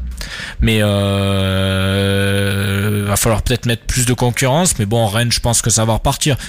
Ça finira dans les cinq premiers euh, sans, sans souci, je pense quand même. Faut voir ce que ça donne contre Chelsea. euh, Ah ben non pour moi contre Chelsea c'est c'est simple hein. ils vont ils vont lâcher le match hein. ils vont ils vont leur donner le match à Chelsea enfin ils peuvent plus se permettre maintenant de se concentrer sur la Ligue des Champions ils commencent à, à aller un peu mal en championnat et imaginons euh, le seul truc maintenant qu'ils peuvent accrocher et qui serait à leur niveau là actuellement c'est l'Europa League quoi.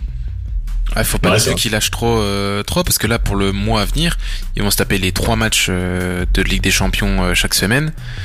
Euh, et puis euh, en plus des petites des petites équipes en championnat heureusement mais euh, derrière ça ils ont des grosses échéances avec Nice et Marseille donc euh, faut pas non plus qu'ils se relâchent trop Non, en, mais, en euh, Champions League quoi. C'est- simple pour moi. Le Rennes, ça va viser le nul demain. Ça va pas aller chercher euh, plus loin.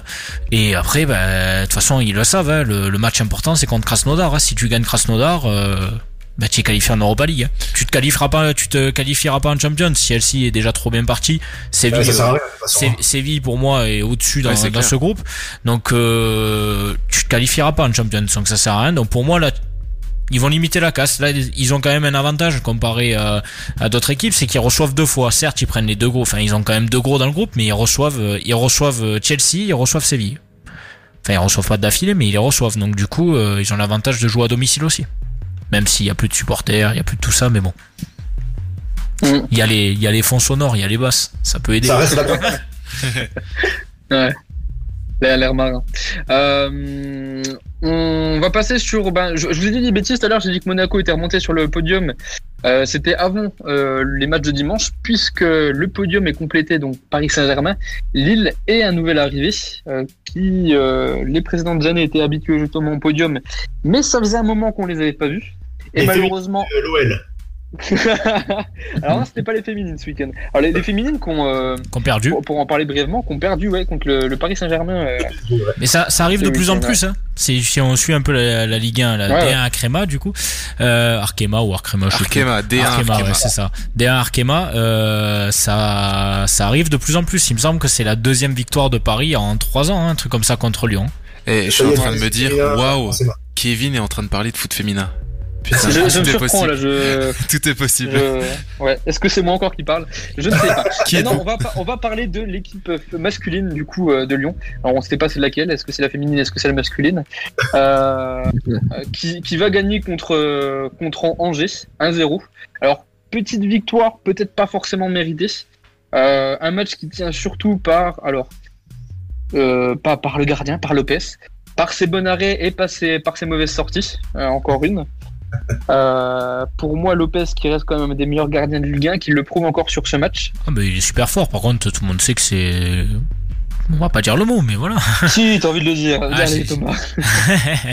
non, non, voilà. Après Lopez, on, sait ce que ça vaut, on sait son comportement, on sait son caractère. Euh, encore une fois, euh, bah, Moulin était un peu exaspéré en conférence de presse et on peut le comprendre parce que bon, euh, quand on voit juste l'image, il, il met pas un petit coup, il s'appuie bien sur le dos quand même, hein, il laisse bien traîner. Donc euh, bon, ça, ça suffit hein, pour les arbitres de Ligue 1. De toute façon, c'est- c'est- pour moi, ce week-end-là, ça a été euh, l'un des plus gros fiascos. J'avais, euh, on voit souvent des fiascos en Ligue 1 niveau arbitrage, mais là, ce, ce week-end-là particulièrement, euh, enfin, sur beaucoup, beaucoup de rencontres, ça a été catastrophique. C'est vraiment euh, l'arbitrage en Ligue 1, ça a été vraiment catastrophique ce week-end. Ouais, je suis d'accord avec toi. hein, Quand on voit les buts refusés, les. Je vois à les- Paris, moi spécialement, euh, en ayant vu le match Montpellier-Strasbourg, ah, clairement, euh, ce match-là, tu le gagnes, mais euh, si, si juste tu fais un nul, euh, enfin, t'avais l'arbitre contre toi, hein, tout le match, hein, c'était hallucinant. Et là, euh, encore une fois, Angers, je comprends pas que, enfin, comme dit Moulin, on a une VAR maintenant, on a tout ça, mais euh, on va, on va la voir en fait quand. Quand on en a envie, quoi, non? Et quand il y a des actions litigieuses comme ça, euh, enfin, je, je, je comprends pas, j'arrive pas à comprendre. On a l'impression que c'est plus le cirque depuis qu'il y a la VAR. Non, mais c'est hallucinant, oui, c'est Ouais. impressionnant. Ça, leur sert, ça leur sert d'excuse en fait maintenant, tu vois, leur, euh, à leurs décisions qui restent euh, pas forcément les bonnes.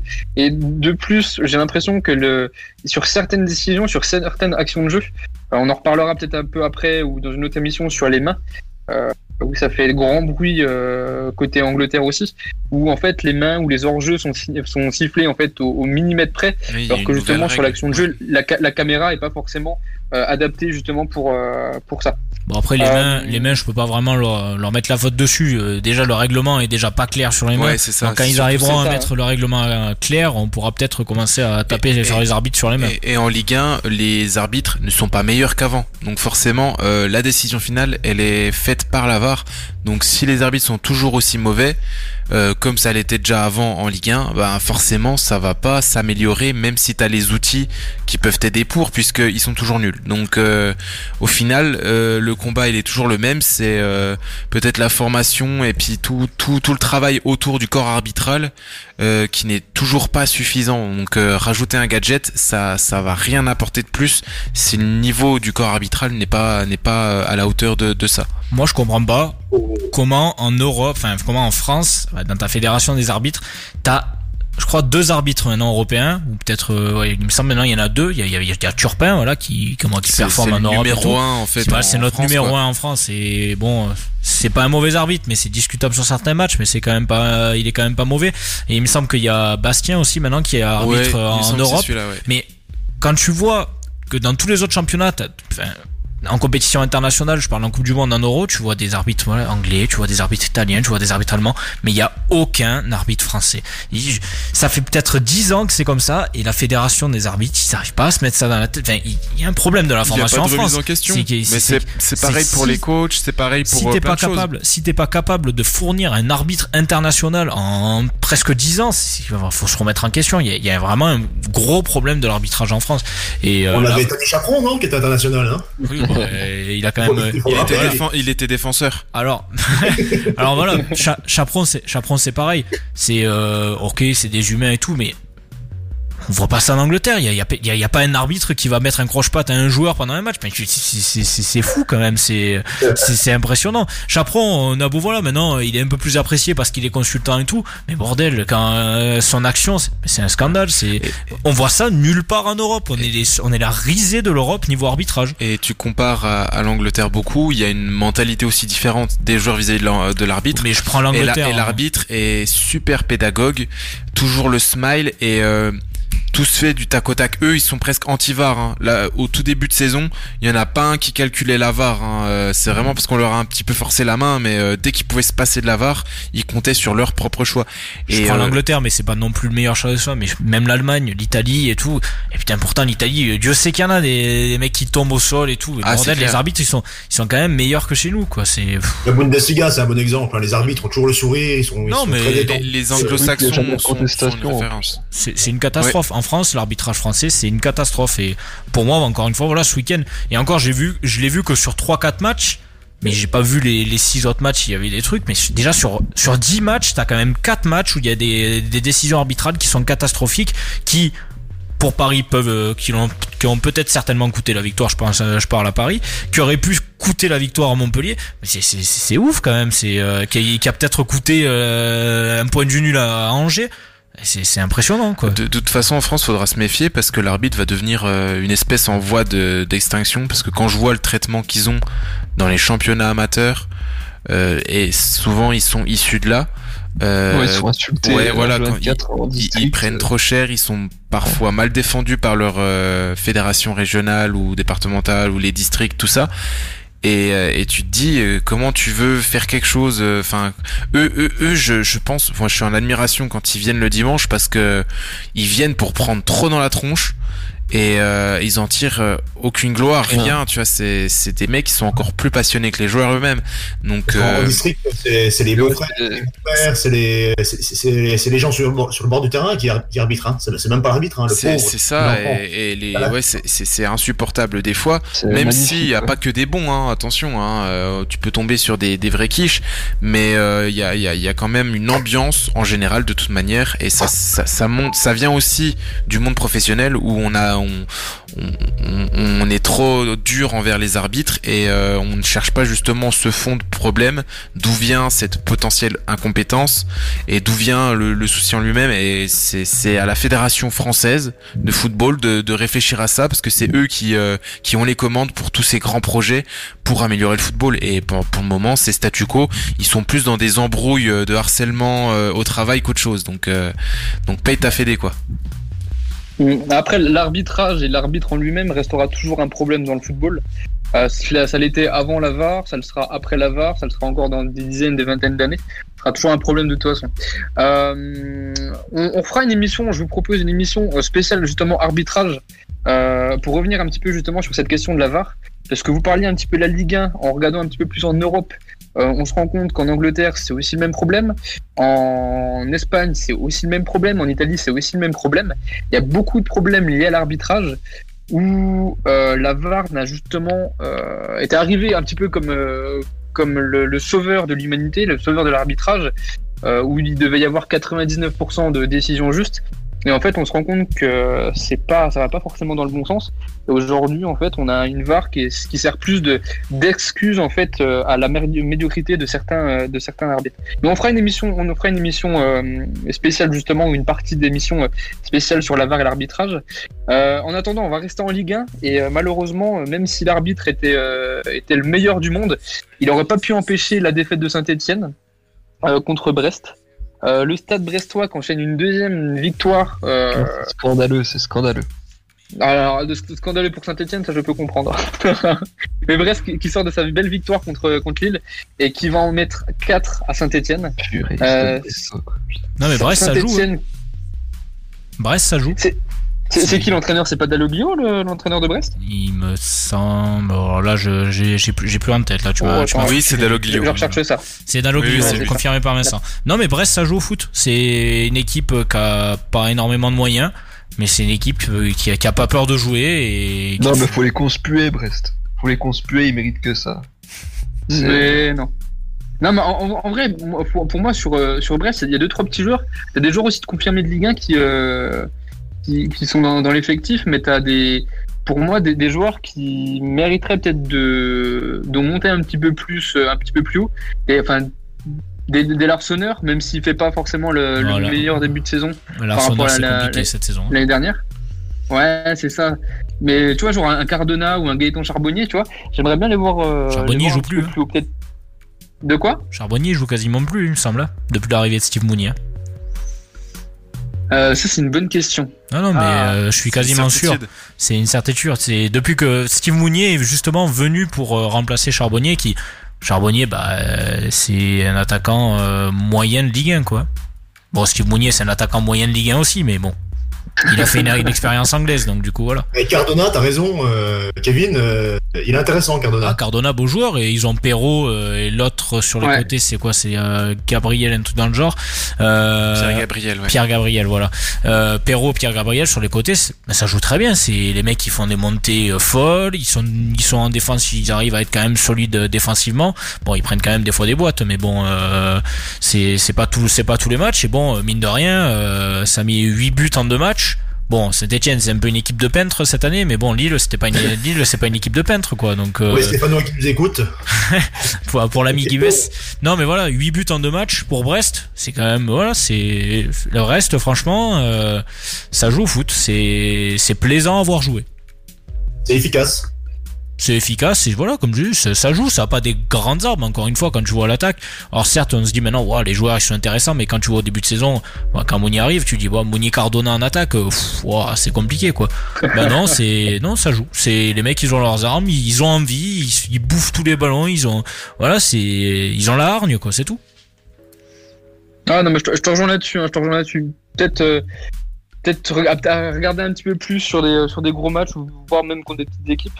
Euh, mais on, enfin, on va pas parler de, de Saint-Etienne parce qu'on en a beaucoup parlé. Saint-Etienne qu'enchaîne une septième défaite d'affilée.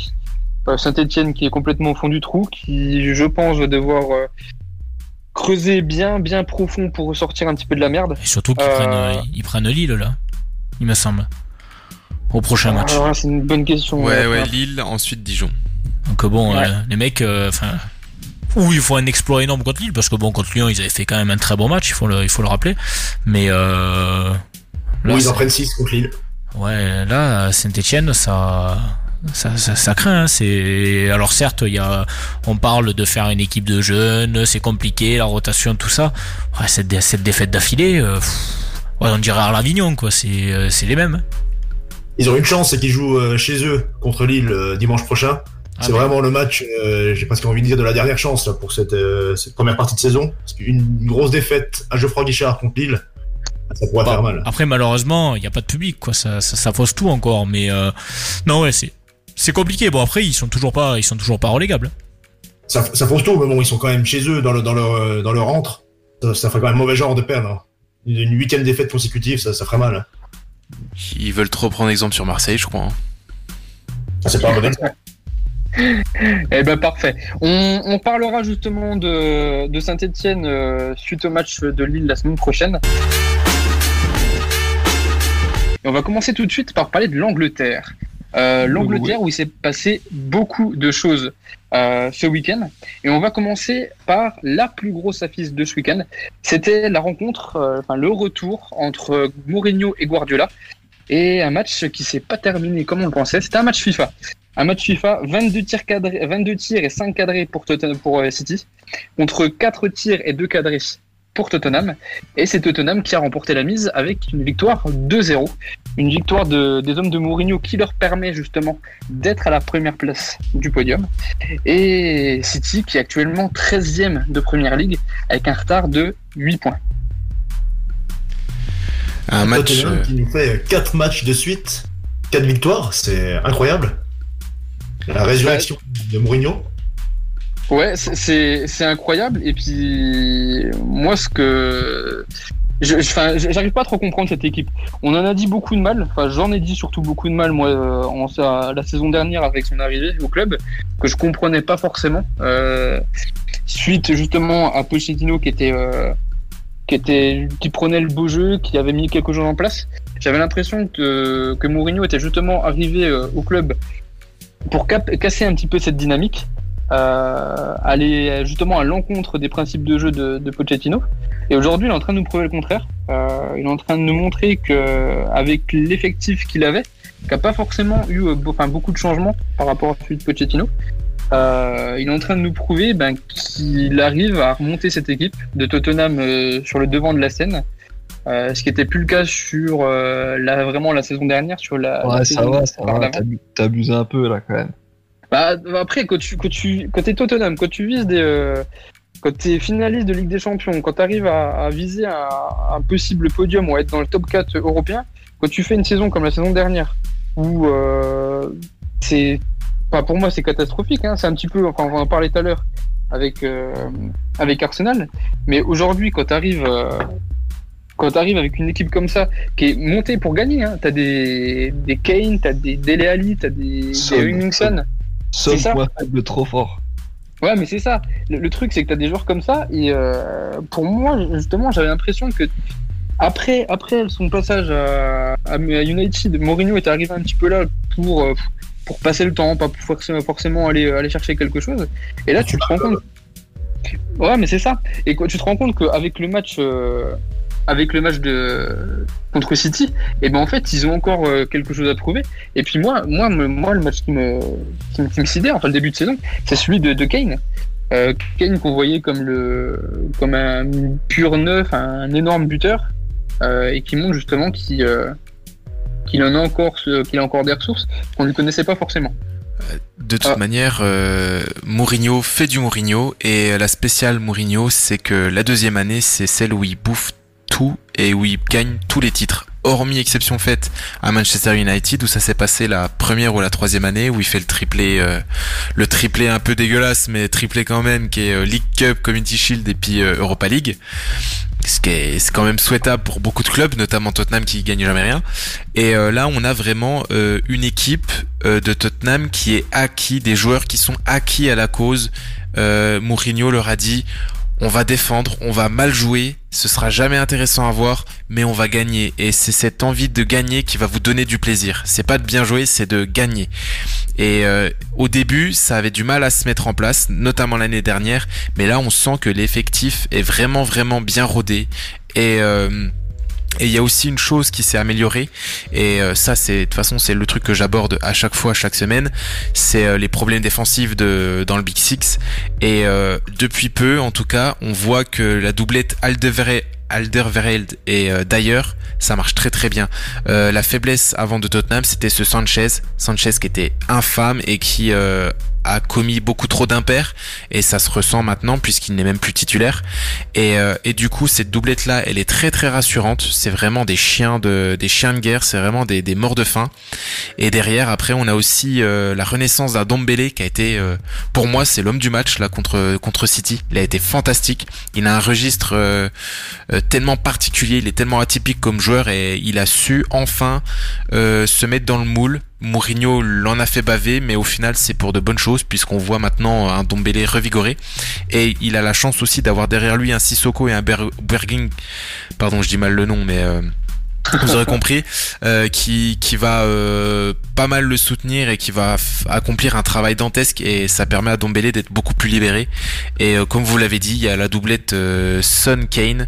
Alors Kane qui a une nouvelle palette, c'est celle de passeur décisif, 9 passes décisives, 7 buts, c'est c'est mieux que dans sa meilleure saison en termes de passes d'ess. Je crois que c'était en 2016-2017 où il avait fait 7 passes décisives. Et on a pareil pour Hugminson qui en est à, à 9 buts déjà, donc c'est euh, record égalé de, son nombre de buts sur une saison, euh, pareil 2016-2017 ou 2017-2018. Donc euh, très très fort pour ces deux-là et qui sont qui sont vraiment vraiment connectés parce que il, y a, il y a vraiment des circuits privilégiés entre eux. Donc ça marche super bien. Et on parlait du recrutement. Euh, c'est plus le même effectif qu'il y a un ou deux ans parce qu'on a un Reguilon qui est fantastique sur le côté gauche. On mhm. a euh, Lo Celso qui est très bon dans son apport en général quand il sort. Ce qui se passe, c'est que Dombele, bien qu'il soit fort, euh, ne tient pas encore au-delà de l'heure de jeu. Il est encore trop juste physiquement et c'est en général euh, Lo Celso qui reprend le rythme derrière. Et là, ça a fait mouche parce que dès qu'il est rentré, 30 secondes après, il a marqué contre City. Justement, Vincent, euh, si tu parles de Lo Celso, si, si je peux faire un appel là pour les anciens Parisiens qui sont à, qui sont à Tottenham, Lo Celso et puis euh, Lucas. revenez à Paris, euh, revenez jouer à Paris. J'ai envie de te dire, Yannick, euh, avec tous les joueurs qui sont partis du PSG, si tu faisais un 11, euh, ce serait une équipe qui est meilleure que le PSG actuel. Ouais, je suis d'accord avec toi. donc, euh, donc c'est désespérant pour le PSG tous les talents qui perdent. Mais euh, bah ça profite à certains comme comme Tottenham qui a un Aurier qui euh, Aurier qui voilà maintenant il fait le taf. C'est pas je le mettrai pas dans le dans le top 5 latéral de première ligue, mais ça reste un, un très très bon latéral. Et, et ouais, on a vraiment une bonne dynamique et c'est tout l'inverse pour City. City qui est englué dans ses rouages, c'est-à-dire possession de balle, euh, euh, passe latérale, euh, tout ce que tu veux. Et on a des joueurs qui sont plus du tout inspirés. Je pense que déjà Agüero, un grand Agüero manque.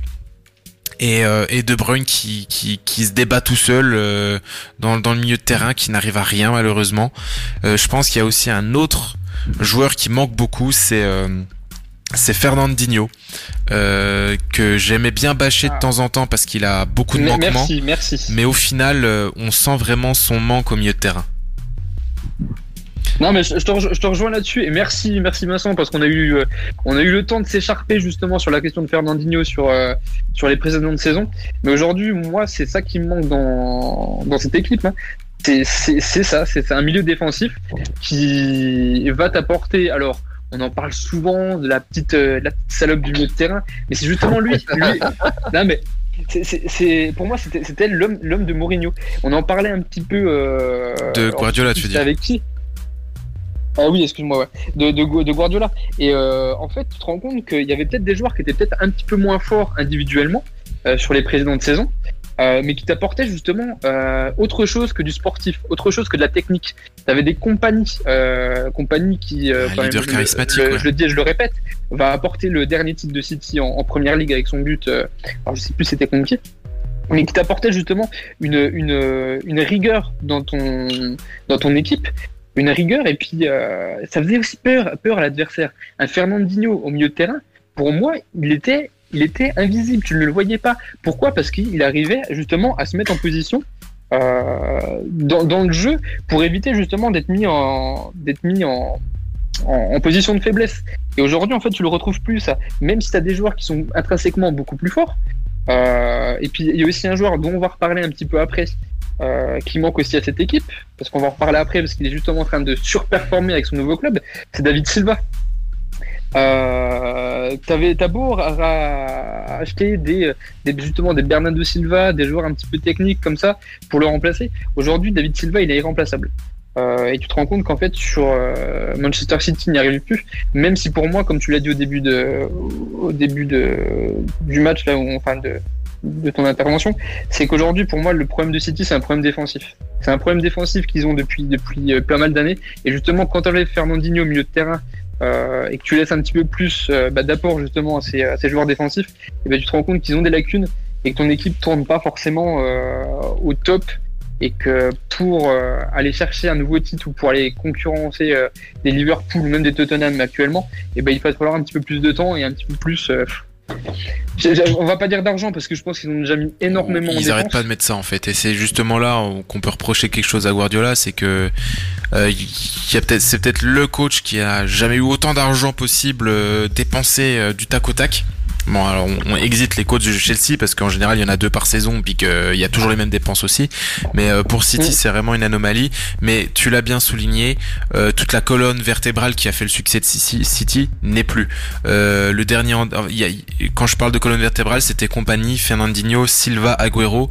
Et Agüero, c'est le dernier des Mohicans et c'est le, il est à moitié sur le banc. Il est, il est plus en forme. Il revient un petit peu dans ses travers où il fait pas une saison entière. Donc, euh, donc très compliqué. Et j'ai l'impression que Gabriel Jesus, malgré son talent, euh, euh, c'est clair et net, il n'arrive pas à être encore à la hauteur de, ce monstre qu'est Agüero, quoi. Non, mais enfin, il, le, sera jamais de toute façon. Au, vu de ce que Guerrero a prouvé euh, sur les dernières années et puis depuis qu'il est au club, aujourd'hui, tu pourras jamais. Même, même l'égaler, pour moi, ça reste un rêve, un, rêve que tu pourras pas atteindre. Arriver même à, à sa tu vois, ça, risque d'être compliqué. Surtout avec, avec, le, avec le fait bah, que tu étais en concurrence avec lui, parce que Gabriel Jesus est arrivé justement pour concurrencer euh, Agüero, et puis justement pour prendre sa place.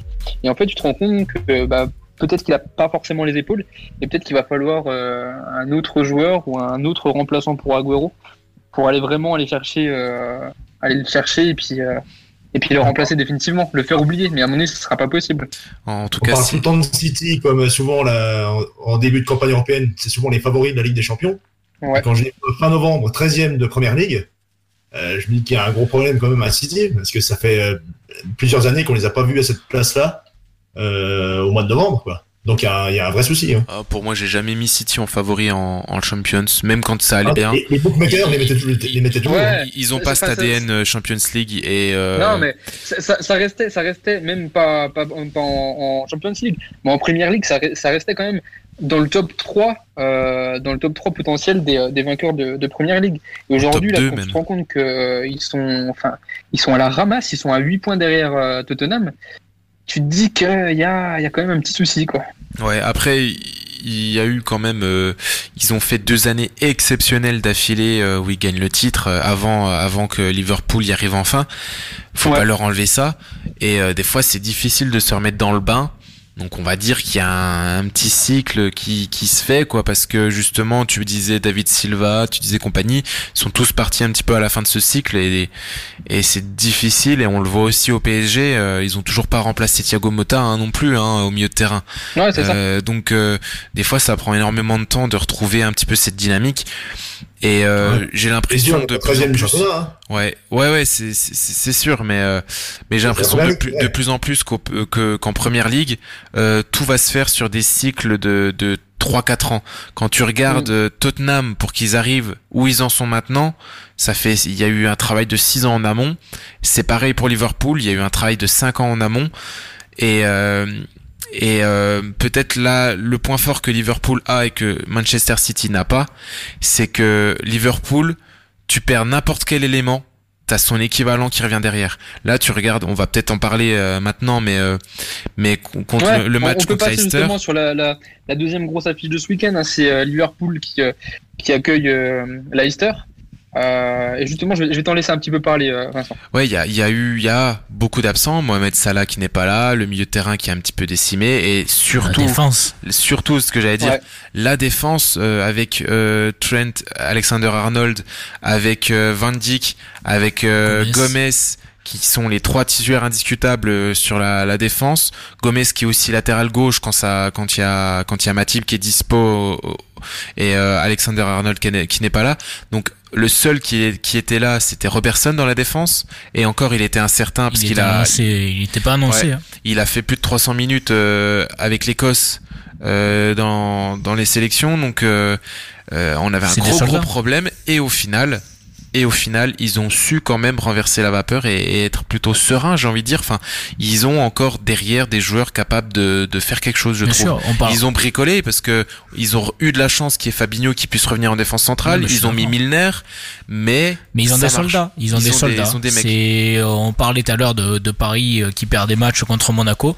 Paris n'a pas de soldats. Euh, Liverpool, toute l'équipe est mobilisée pour euh, gagner euh, tous les matchs possibles. Et- les mecs, c'est des champions. Les mecs, ils veulent tout gagner. Ils ça, veulent pas laisser. et je pense, euh, c'est un effet ouais. C'est un effet Pour voilà, moi, simplement. Les mecs, ils ont pris une branlée contre Aston Villa euh, 7-1. Ils avaient jamais pris une tôle comme ça depuis je sais pas combien d'années. Les mecs, ils sont remis en question direct. C'est, c'est la marque des grands clubs. C'est, c'est un club qui veut tout gagner, qui n'hésite pas à se remettre en question, qui, qui sait qu'il n'est pas intouchable. Il sait qu'il peut perdre. Ça peut lui arriver, mais quand il perd, il faut qu'il se remette en question. C'est comme, c'est comme le Bayern. C'est pareil. Le Bayern a su perdre aussi et ils ont jamais été autant aussi forts après après des défaites. Ouais. Et Liverpool, ils sont. Enfin moi spécialement, je voyais pas Liverpool gagner. Enfin, je voyais un Leicester en pleine bourre. Leicester, ils sont impressionnants dans ce début de saison. Ils, ils Mhm. sont quand même assez, ils sont quand même très très forts. Un Vardy qui est encore exceptionnel. Un Madison qui est de plus en plus fort aussi au milieu de terrain. Et je voyais la défense, Fabinho pareil, incertain. Matip, il a pas joué euh, tous les matchs non plus. Euh, il faisait même, il alignait même le jeune de Ils temps ont en temps. accumulé beaucoup de, de, de, de, Et, de blessures. hein. et un mec comme Robertson qui pareil, qui euh, qui était incertain, euh, qui, qui qui est un peu venu à la dernière minute. Je me suis dit mais c'est une équipe, euh, c'est une équipe qui va qui va se faire rouler dessus.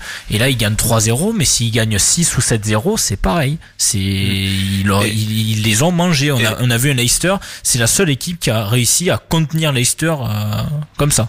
Et Vincent, on tu voulais dire quelque ouais, chose on peut faire un parallèle avec Man City, c'est que là, les achats qu'il y a eu sur les dernières années, c'est des Ah bah. achats intéressants, Bah, très Diogo- intelligents et, et où les joueurs s'intègrent directement dans le moule. On regarde Diogo Jota. Voilà, Diego Jota, c'est Euh, ça, ouais, impressionnant. exactement. Je connaissais déjà le joueur parce que je suis pas mal euh, Wolverhampton. Je savais que c'était un monstre, mais euh, Je on a l'impression que ça ça. fait 10 ans qu'il est là. Mais c'est impressionnant. Le mec est, est en train de cantonner Firmino sur le banc.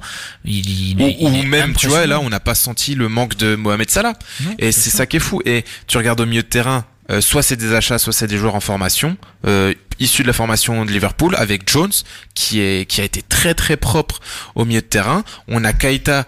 Euh, j'ai toujours eu un petit peu du mal parce que moi je m'attendais à beaucoup de la part de Keita. Je pensais qu'il allait vraiment être un indéboulonnable et au final c'est plus un second couteau. Mais néanmoins, ça reste un joueur qui fait le taf. Et je vous rappelais des campagnes européennes, c'est quand même Shakiri, c'est quand même euh, Divock Origi qu'on qu'on fait avancer des fois à Liverpool. Et chaque fois que tu rentres sur le terrain et que tu portes le maillot des Reds, euh, t'as une mission et, et, et tu te mets au niveau de l'équipe euh, de manière générale. Et ça, c'est vraiment une prouesse du coach et peut-être un petit peu de l'ambiance qu'il y a dans le club. Ce que n'a pas City parce que là, ils empilent euh, joueur sur joueur, achat sur achat depuis des années, mais ça ne, il n'y a pas cette euh, La fluidité. ne pas, ouais. Voilà, il n'y a pas fait- cette chose-là. Ça reste des joueurs talentueux qui feront des grandes choses, mais il n'y a pas ce, ce petit temps. Euh, Diogo Jota, il n'a pas été titulaire tout de suite. Ils ont bien pris le temps de le mettre dans le moule et ils ont acheté un joueur. Ils savaient ce qu'ils allaient en faire tout de suite. Non mais bien sûr, et ça c'est euh, quand tu parles de cette technique un peu d'intégration de Liverpool, tous les maintenant les gros joueurs qu'on retrouve à Liverpool, enfin je parle des joueurs récents là sur ces dernières sur les dernières années, ben tu vois Fabinho, pareil Fabinho cantonné sur le banc au début en euh, que tous les, tous les articles français euh, les monnaies enfin de Monaco enfin à Monaco ça parlait oh là ben c'est Fabinho si c'était pour partir à Liverpool pour jouer sur le banc pour être Mm. et maintenant Fabinho il est titulaire indiscutable. Fa- Jota c'est pareil, il euh, part il part pareil, il part euh, remplaçant et tout. Alors qu'on le sait, comme tu le dis, à Wolverhampton, il était exceptionnel. Et en même temps, euh, voilà, il était dans dans un club qui est façonné un peu à la portugaise Exact. et donc il est euh, il était clairement dans son élément. Et là, pareil, quand on est un peu sur le banc au début, et voilà, maintenant, il est parti pour être titulaire Et- indiscutable sans sans souci quoi. Bah, indiscutable, non, ça dépendra de la forme de, de Salah, mais il sera toujours présent pour, euh, pour participer. Et il a l'ambition, euh, Klopp, de, de les aligner les quatre. Non, que mais en- ça devienne un quatuor magique, en fait, plus qu'un triplé de fantastique. Moi, pour moi, c'est pas Salah qui devrait euh, partir, c'est Firmino qui est en qui a de plus en plus de mal. euh, Ça fait bien un an. Non, parce que en il, a quand même marqué là. Il a failli marquer un autre but qui a été refusé d'un millimètre. Et Ouais, euh, il, il a une tâche. euh, que, enfin, c'est c'est un attaquant qui est tellement particulier. Euh, lui, Non, le sûr, problème, c'est pas les stats. il travail- aura toujours des stats dégueulasses. C'est un C'est travailleur le travail qu'il fait, et Non, ça, tu pourras sûr. jamais l'enlever. Je suis d'accord, mais sauf que Rota sur le peu de matchs déjà qu'il a fait, bah après voilà, on peut pas euh, dire Rota en deux matchs, il va remplacer Firmino tout ça, mais euh, Rota sur le peu de matchs qu'il a fait, il arrive à sensiblement à faire un peu le travail de Firmino et en plus avoir les stats. Ouais, parce que là, on regarde euh, la défense centrale de Leicester, c'était euh, Fofana, pardon, Qui a- Evans, qui a- Fuchs. Qui a été euh, Fofana, je l'ai qui trouvé a fait monstrueux. une très bonne première mi-temps. je l'ai vu très très costaud. Il a euh, mis dans sa poche Sergio Mané, ce que tout le monde ne peut pas faire. Par contre, de l'autre côté, euh, à 2 contre 1, euh, Evans Fuchs contre Diogo Rota. Euh, Jota, pardon. Jota Ah leur bah, a mis la misère. Un, il est- un truc de dingue. J'ai vu le match, euh, j'étais là euh, sur le cul parce que les deux ont été déboussolés. Ils prenaient l'eau à, à tout va. Quand il place sa tête entre les deux, son déplacement il est, il est magique hein, Rota. Là, c'est c'est clair, c'est c'est c'est c'est fabuleux.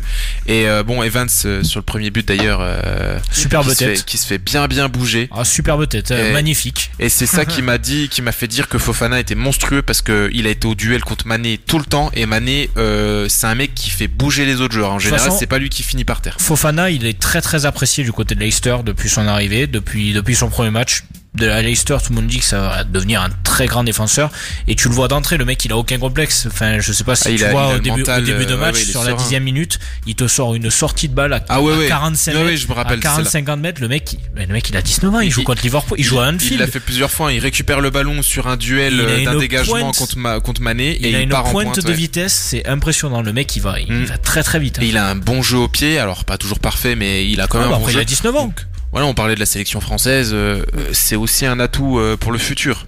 Voir Ouais, un futur on va, on, va, on va stopper sur Liverpool-Leicester. On y reviendra un petit peu plus tard dans la saison, voir un petit peu si Leicester arrive à se, de- à se relever justement de cette, cette défaite. Oh, ils se Il leur relèveront. fait quand même mal sur leur bonne lancée. Ils se relèveront. C'est Liverpool, mine de rien. hein, voilà. Oui, voilà, c'était le match attendu, euh, le quatrième contre le cinquième euh, à ce moment-là, je crois, de, durant, au moment du match. Et Leicester, euh, bah, ils l'ont montré contre les autres clubs. Euh, ils vont rouler leur boss. C'est juste que là, ils sont tombés sur le gros, quoi. Euh, on va arrêter avec l'Angleterre, on va passer maintenant un petit peu plus euh, du côté du sud. On va partir du côté de l'Italie. Euh, deux gros matchs euh, justement ce, cette, euh, ce week-end surtout. Et on Donc, laisse la le monologue à Kevin. non, on va en parler brièvement parce qu'il nous reste plus beaucoup de temps. Puis j'aimerais bien partir un petit peu sur l'Allemagne et l'Espagne parce qu'il y a eu des gros matchs aussi. Euh, bah, en Italie, c'est tout simple. hein, le, le gros match euh, du week-end, c'est le Napoli qui recevait Milan. Encore un et, ben voilà. Et encore, euh, encore le Zlatan qui, euh, qui Zlatan le match avec un doublé, qui sort malheureusement sur blessure, euh, blessure à la cuisse. Donc pour l'instant, il est au minimum euh, absent là pour deux semaines. Donc à voir De, futures défaites pu, pour euh, Milan, quoi. Pour les deux semaines. Non, ils avaient, ils avaient gagné euh, quand Zlatan était parti euh, pour cause de Covid. hein. Ah oui, c'est Ouais. vrai. Ouais, bah après c'était pas les mêmes équipes. Là, on va jouer Lille, euh, on va jouer Lille le jeudi, donc ça sera, ça sera difficile. Mais encore, encore une grosse, euh, un gros match gagné. Euh, après l'Inter, après la Juventus, on arrive quand même à, à montrer euh, nos qualités. Et encore, euh, Ah, merci à hein. Bertrand Latour, journaliste de l'équipe, euh, qui a permis, euh, je pense, à Zlatan de marquer les buts, qui lui, selon lui, ne marque pas dans les gros matchs. Il a encore prouvé le contraire. Euh, Ouais, après c'est si- Naples, hein, gros. Calme-toi, calme-toi. Non, mais Naples, intéressante plus Bah, début de saison. euh, clairement, non, non. Franchement, Va, va, je- quand j'ai vu, euh, va- va- On parle des grands matchs, c'est quand c'est les phases finales de, Champions. Hein. non, mais quand j'ai vu l'affiche, euh, je t'avoue que je me suis dit bon, bah Milan connaîtra peut-être son coup d'a- son coup d'arrêt à Naples.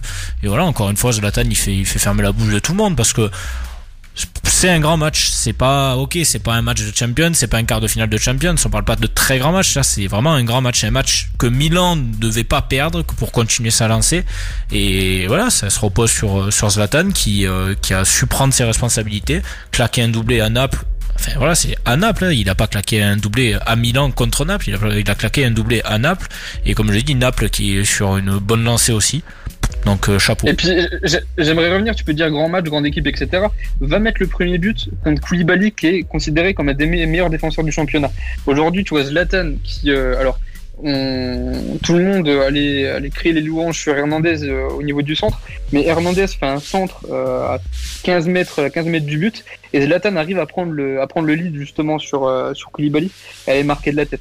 Mais on, on parlera un petit peu plus de Zlatan plus tard dans la saison, on a déjà beaucoup parlé la semaine, euh, la semaine dernière. Euh, autrement, en Italie, on a l'Inter qui fait la grosse opération de ce week-end, puisqu'ils étaient menés 2-0 euh, à San Siro, et ils vont gagner le match 4-2 avec encore un gros match de Lukaku.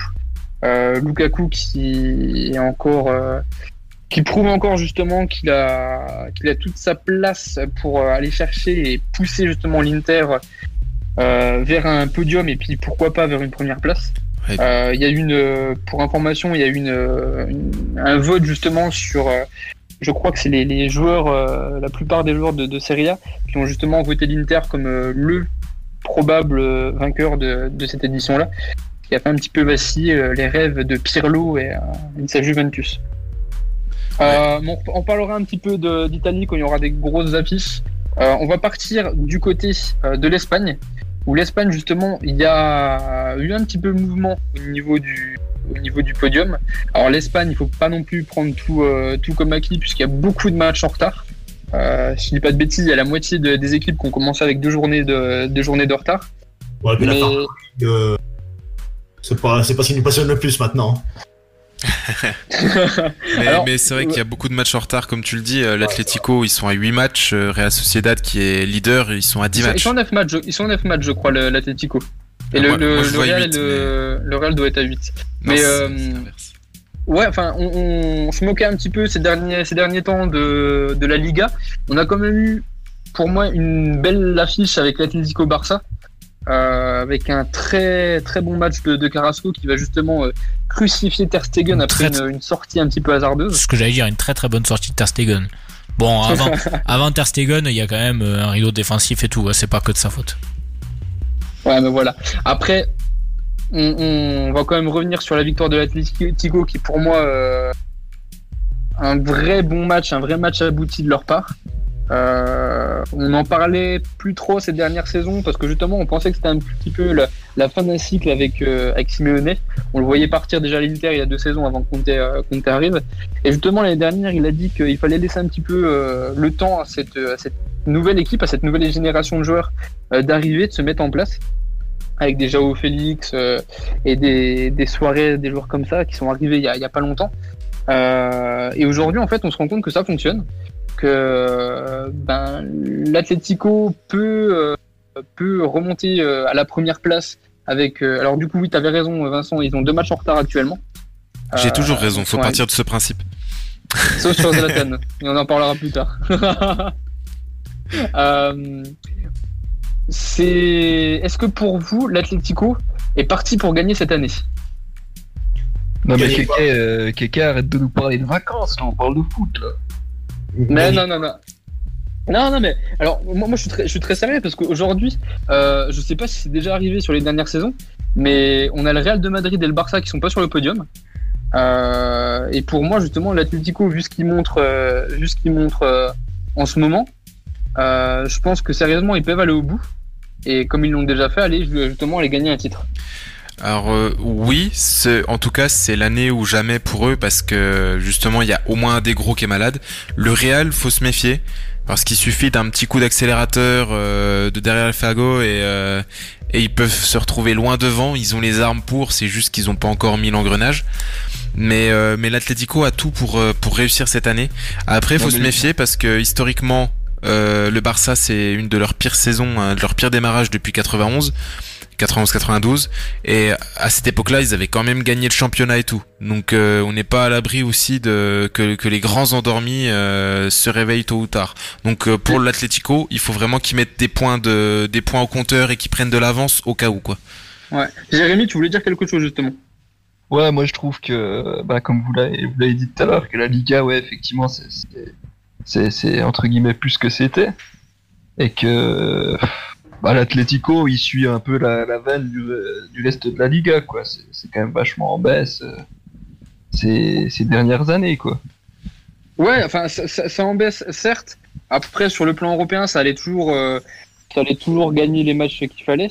Euh, si dis pas de bêtises, c'est eux, taf, quoi, voilà. ouais, eux qui sortent Liverpool l'année dernière. Euh, je me rappelle encore du commentaire live de, de Guillaume Besson à notre antenne qui commentait justement ce match. Ça, ça a de la ressource et justement moi, avec les joueurs qui sont reviennent en forme, un Jao Félix, un Suarez, un, même un, un Carrasco hein, qui a fait vraiment un très bon match contre le Barça. Je pense qu'ils peuvent aller chercher, euh, ils peuvent Ouais, aller chercher euh, plus effectivement, haut.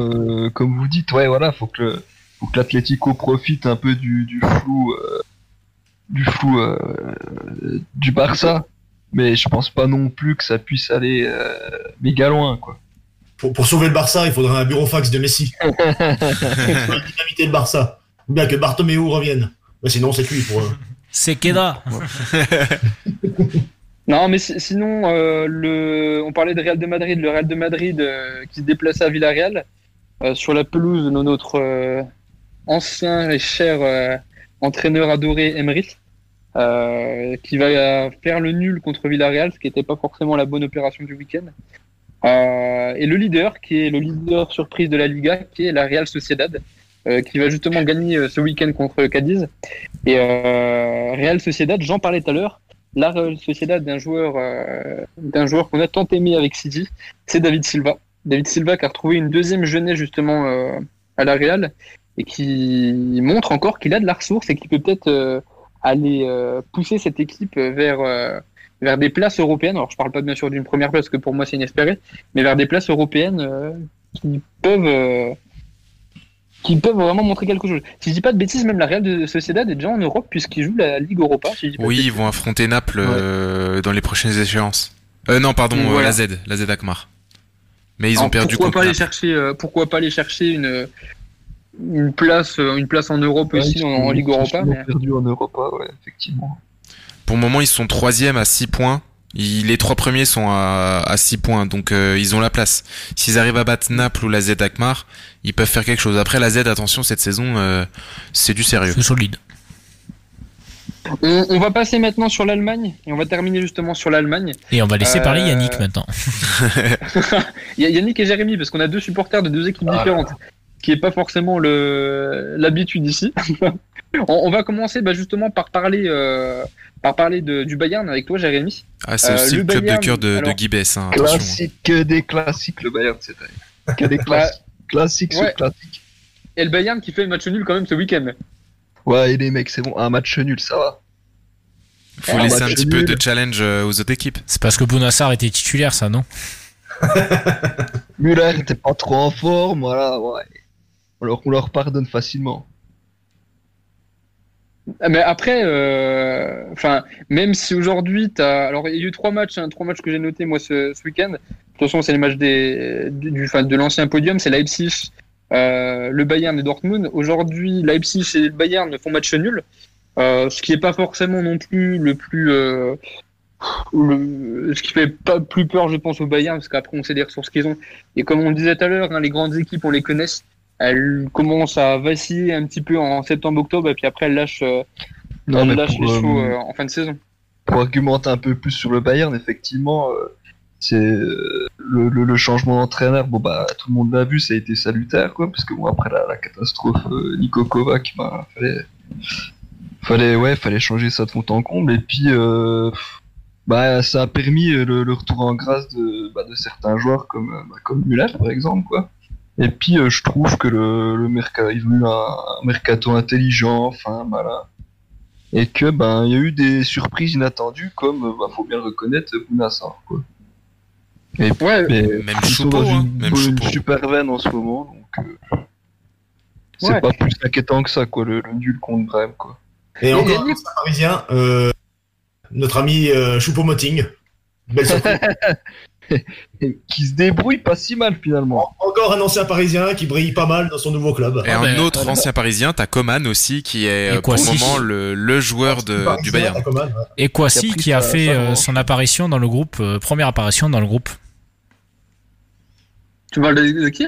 Tanguy Kwasi. Tanguy Kouassi, ouais. Attends, Ah, bien, bien, le petit Tanguy, ouais, l'ancien joueur du, du Paris Saint-Germain. Effectivement. euh, qui avait justement qui était parti du, Par- du Paris Saint-Germain pour aller trouver du temps de jeu et qui malheureusement euh, n'a pas encore trouvé la, la bonne porte du côté du Bayern. Bon, il était blessé encore, hein, donc Ouais. bon, là il revient de blessure. Ça va revenir excuse, tranquillement. monsieur, Ça c'est pas va une revenir excuse. tranquillement pour lui.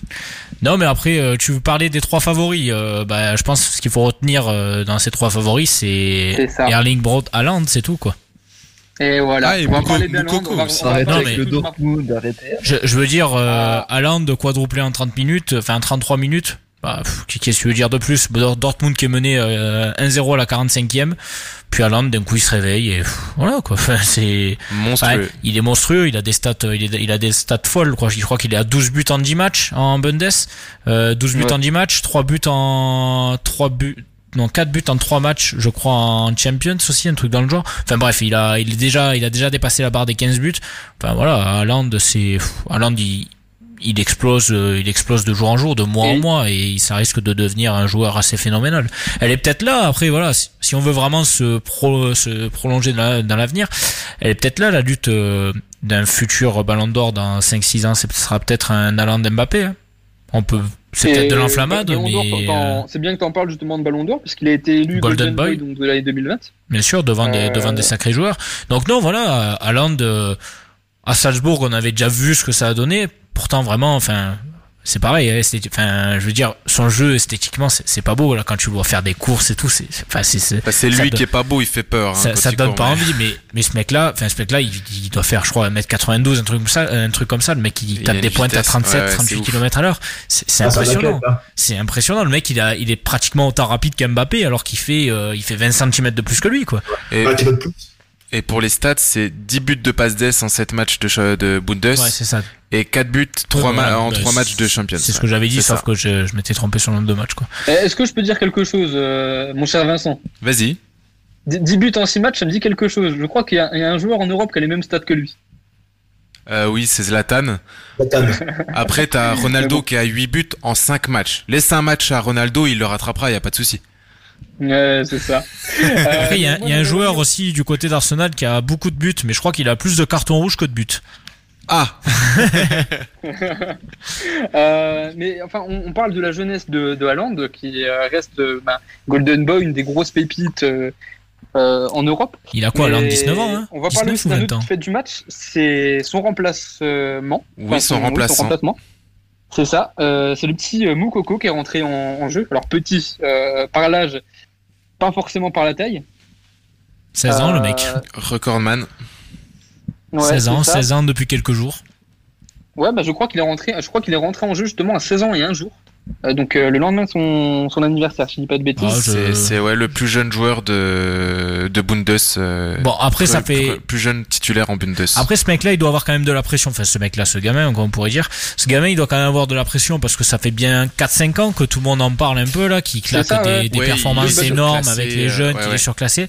Alors, j'espère pour lui que ça fera pas, par exemple, une, une Hakim Mastour, par exemple. Moi, j'ai le Oh, souvenir de. Oh d'Hakim. Mastour à Milan. Euh, putain, on se rappelle tous de, de ce mec. Moi, je euh, pense que ça il y ira. a, il y a 5 6 Il est encore au club. Hein. il y a il y a cinq, il y a 10 ans en arrière quoi quand, quand ce mec là on disait waouh Kim Mastour ça va devenir ça va devenir quelque chose ça va devenir un phénomène et pff, Kim Mastour il est bah il, est plus là quoi je sais même pas s'il serait titulaire à Dijon quoi Kim Mastour Il il y a une chose de fait euh, pour lui, c'est que déjà au niveau des interviews, c'est que à l'intérieur du club, euh, avec la communication interne du club, c'est-à-dire les réseaux sociaux, etc. Il n'y a pas d'interview euh, extérieure à ça. Ils le mettent dans un conco, dans un cocon, pardon, euh, médiatique et vraiment, euh, ils font en sorte que qu'il n'y ait pas de, de trop d'interférences. Euh, et il a, c'est un joueur aussi qui a l'air d'avoir les pieds sur terre, en tout cas qui est concentré vraiment sur le jeu. Et euh, je crois qu'il n'a pas trouvé meilleur club que Dortmund, parce que tu parles là, tu fais la comparaison avec euh, avec ce joueur de Milan. Milan, c'était pas la même envergure ou pas la même pression, alors que Dortmund, tu sais que c'est un, un club plus adapté pour la formation des joueurs et, Ouais, et pour les hisser à un jeunes, certain niveau. Les, euh, qui va les monter justement Donc, pour aller pour aller faire les voilà. C'est un petit peu ce qu'ils ont fait justement avec son entrée en jeu. hein.